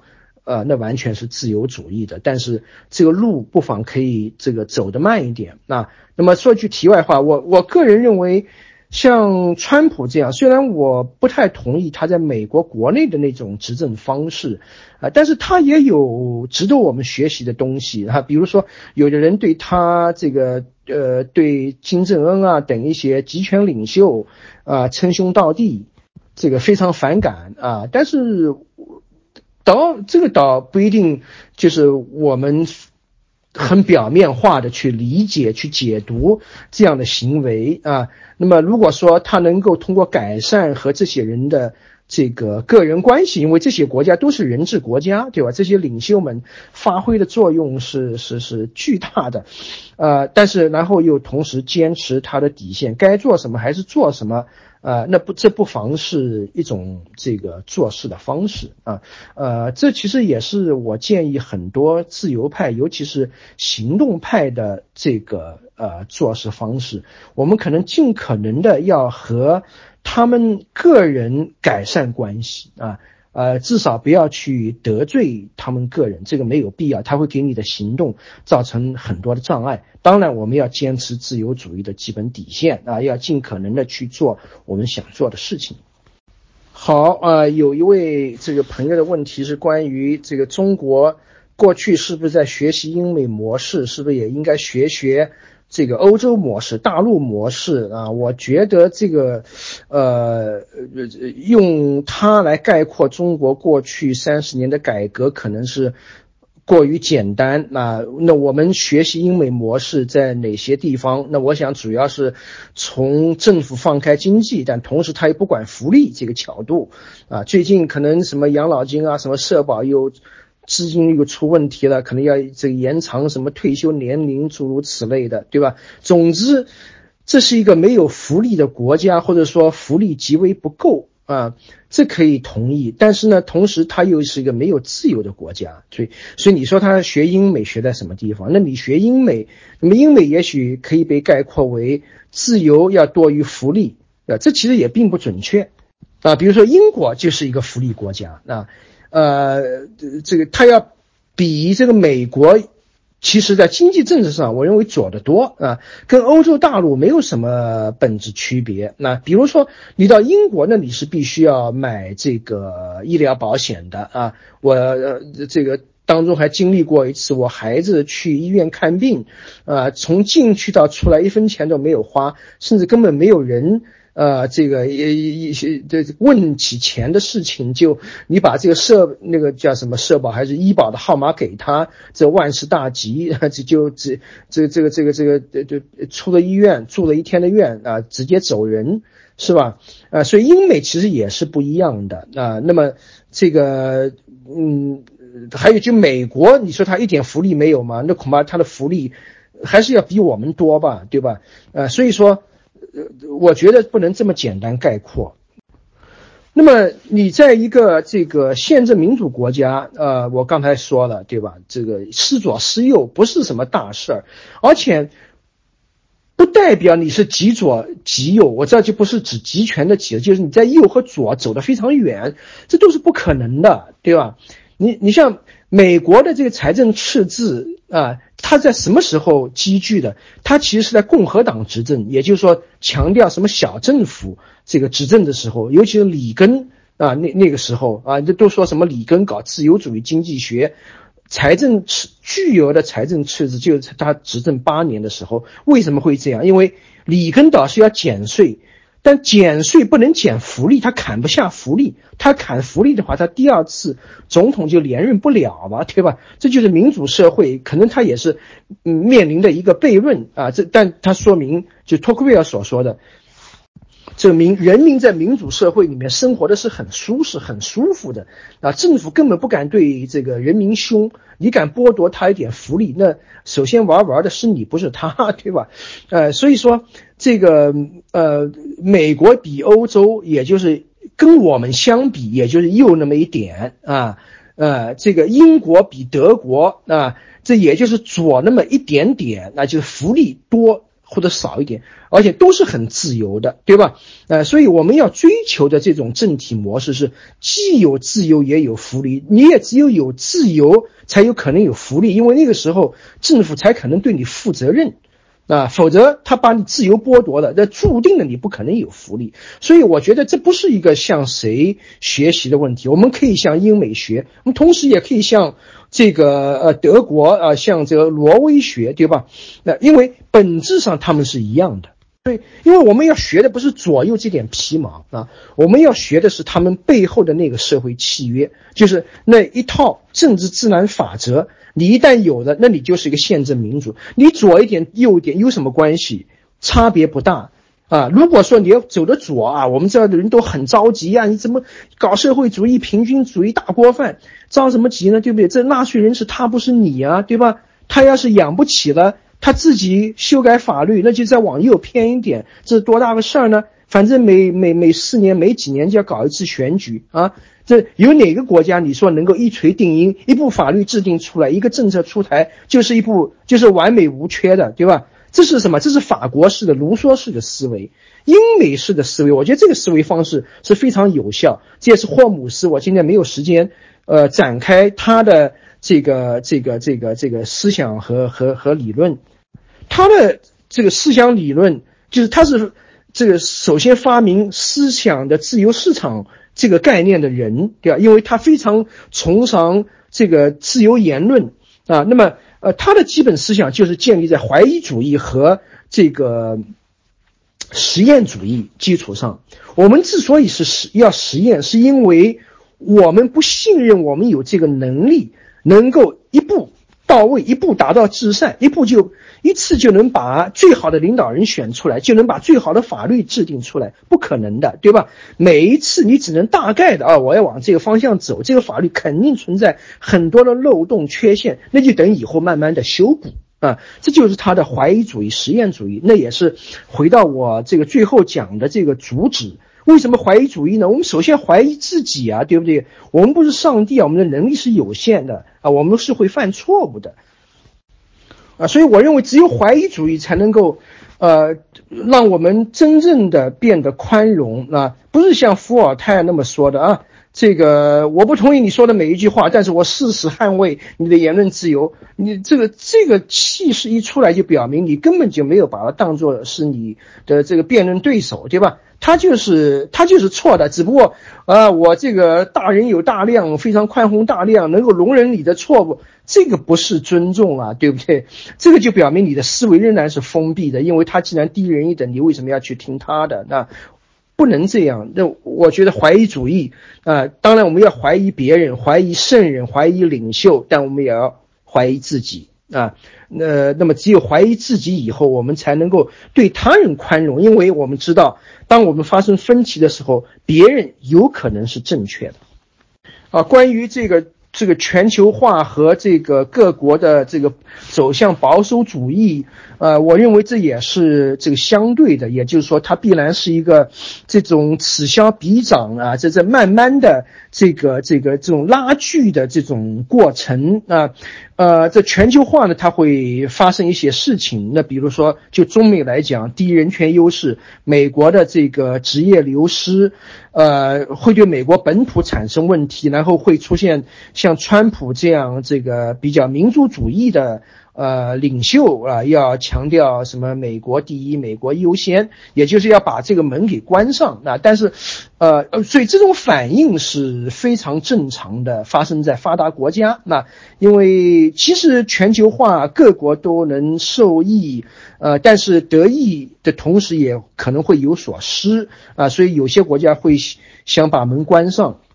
但这个门，说实话，我觉得是关不上的。那我在这个问题上倒是比较同意马克思的这个经济决定论，啊，也就是说，全球化对于这个弱国强国、对于发达国家、欠发达国家、民主国家、非民主国家，啊，其实都是件好事儿，因为它体现的就是一个资源的这种更加合理的利用。也就是说，美国在这个失去这种蓝领工种的时候。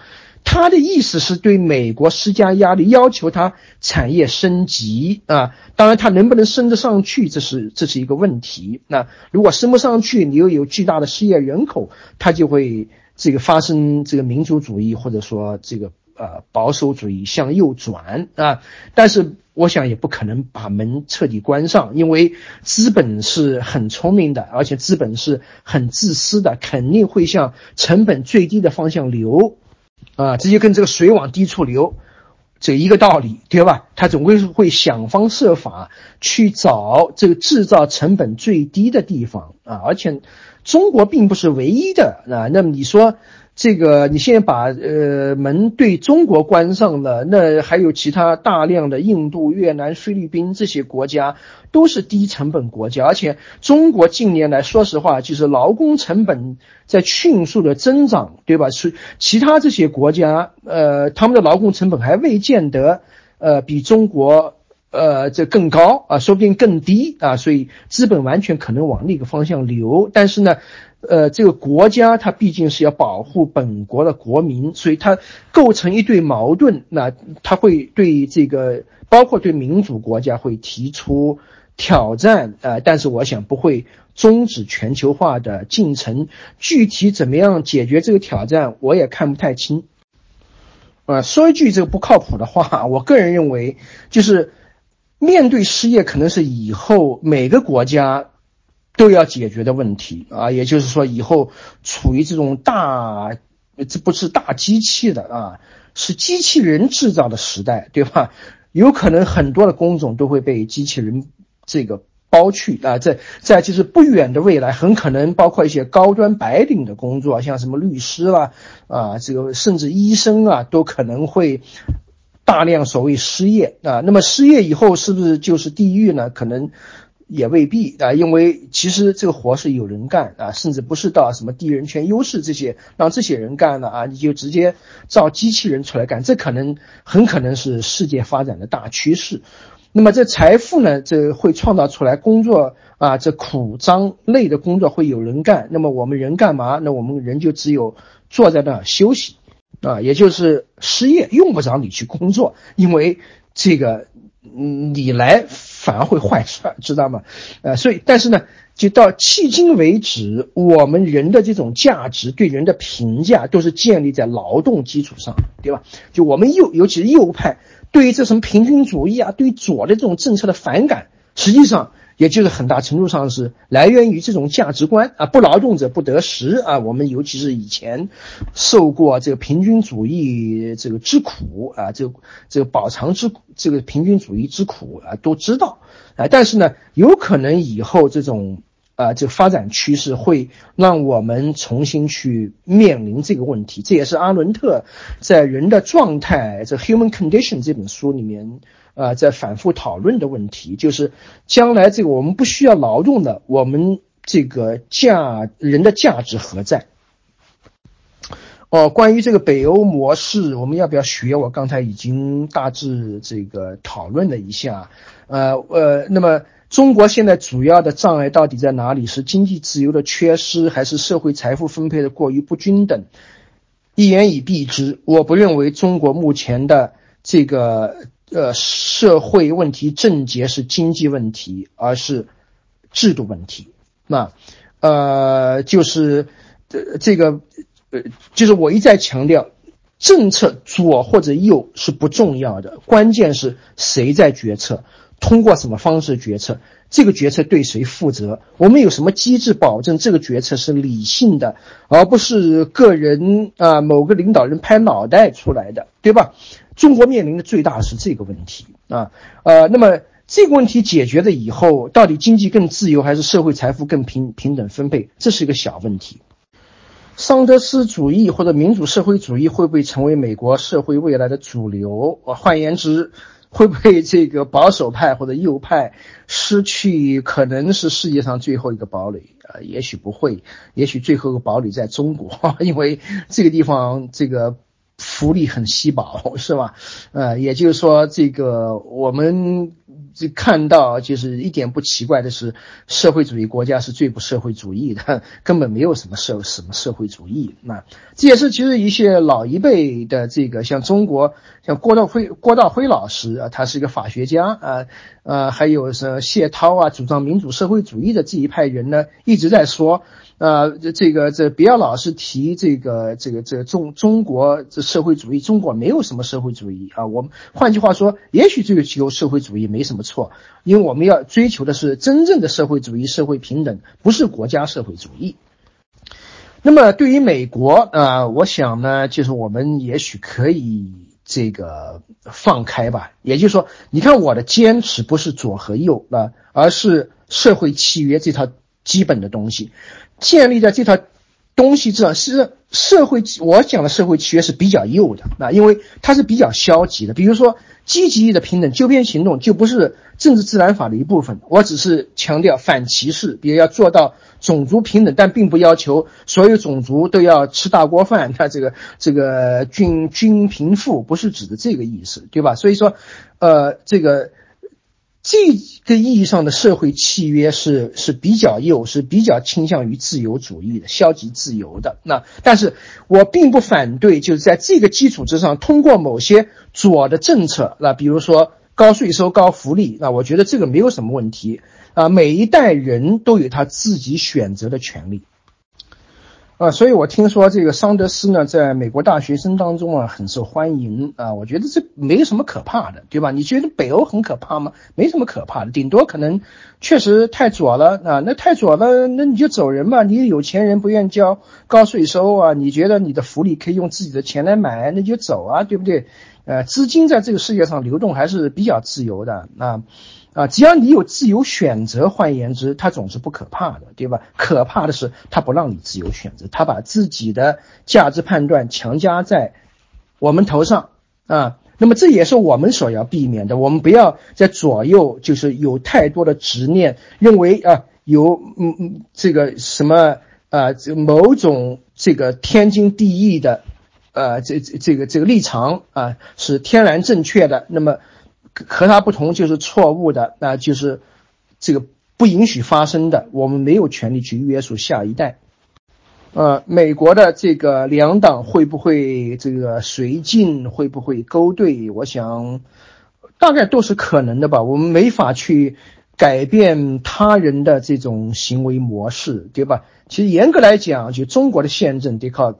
中国人自己去追求，那当然，如果说有一个美国的领袖总统能够帮助我们，那当然乐见其成。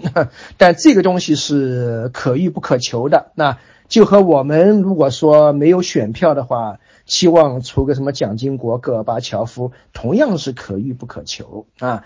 因为美国选举是他国内的事情，国内的逻辑和国际的逻辑不是一个逻辑，那。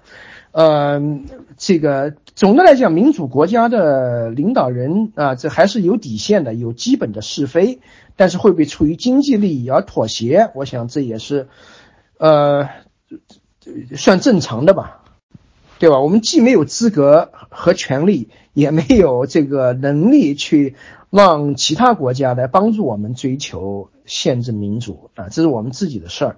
当然，最好的情况，因为。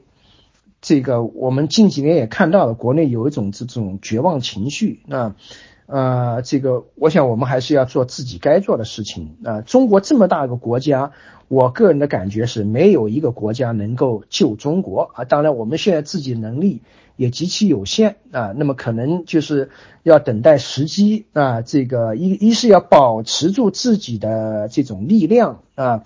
呃，当然首先要。这个要保证我们自己的立场正确，对吧？呃，那么然后呢，尽量的争取这个国际上的援助啊。我想，这个对于中国来讲呢，就是呃，它改革这个期间最大的优势啊，就是在于良好的国际环境。也就是说，我们是生活在。这个虽然咱们没有成功，但是九十，尤其是九十年代以后啊，可以说宪政民主已经呈现这种，呃，摧呃摧枯拉朽之势，对吧？呃呃，这个，所以这个这个国际环境跟我们啊这个十二十世纪初期五四运动二三十年代那个时候是完全不一样的。当然，那个时候。我们没有根深蒂固的这种集权秩序，对吧？呃，国内相对松动、宽松，但是国际环境恶劣，而且最后在这种恶劣的国际环境下，走到了后来这一步。那那么今天的问题是相反啊。那么我想，只有我的个人感觉啊，直觉是内外这种联动互动。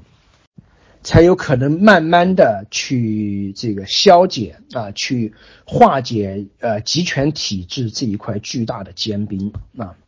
至于我们的言论呢、学说呢，会不会影响他人？呃，当然这也是我们 想追求的，但是，呃，很多事儿，呃，这可遇不可求，对吧？他人能否被影响，这是我们控制之外的，我们只能把自己做的最好，其他人会怎么样？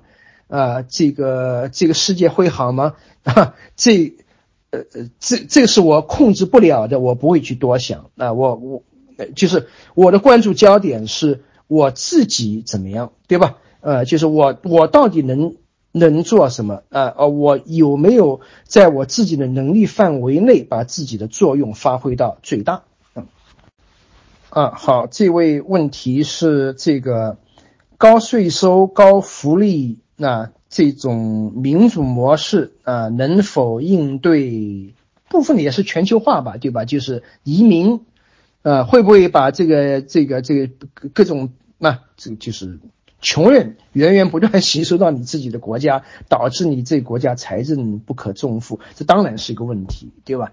呃，而且呢，欧洲可能面临的问题会更大一些，因为它。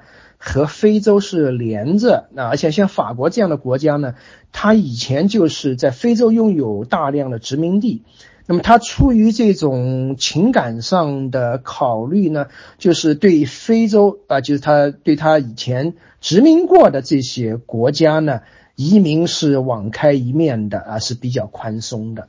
那么这样会不会造成福利体制乃至整个民主体制不可维系？呃，我觉得这种。挑战是实质性的，是存在的。那啊，啊对美国啊，我觉得美国面临的问题未必比欧洲更大，对吧？现在移民主要是欧洲，因为美国两大洋它存在地理上这种天然的隔绝。那么现在当然也早已不是这个啊，十八世纪以前的美国啊，可以自由移民啊，对移民各国都卡得很死，对吧？那我们看到这些移民国家。呃，这些这个就是民主国家对移民放开，那它都是经过精确计算的，对吧？哪个国家其实移民都不会主动去吸引没有技能呢？这个这些穷啊，呃，没有受过教育的穷人啊，必然都是要吸引这个高啊，不见得帅的高富啊，呃，这个有有技能的人。所以我是呃呃不太担心。这些国家会就是说制定对自己最有利的政策，因为毕竟尤其是欧洲国家吧，可能美国也不同程度存在这个呃人口的老龄化，他们也确实需要呃这新的劳动力啊，所以说呃移民就是一个政策问题啊，当然移民的人过多会不会造成啊这些外来的野蛮人？呃，根本不懂什么民民主宪政民主啊，最后呃把你这个 民主给摧毁了。现在说这些，我想还是呃这个其不能说杞人忧天啊，但是夸大了吧啊？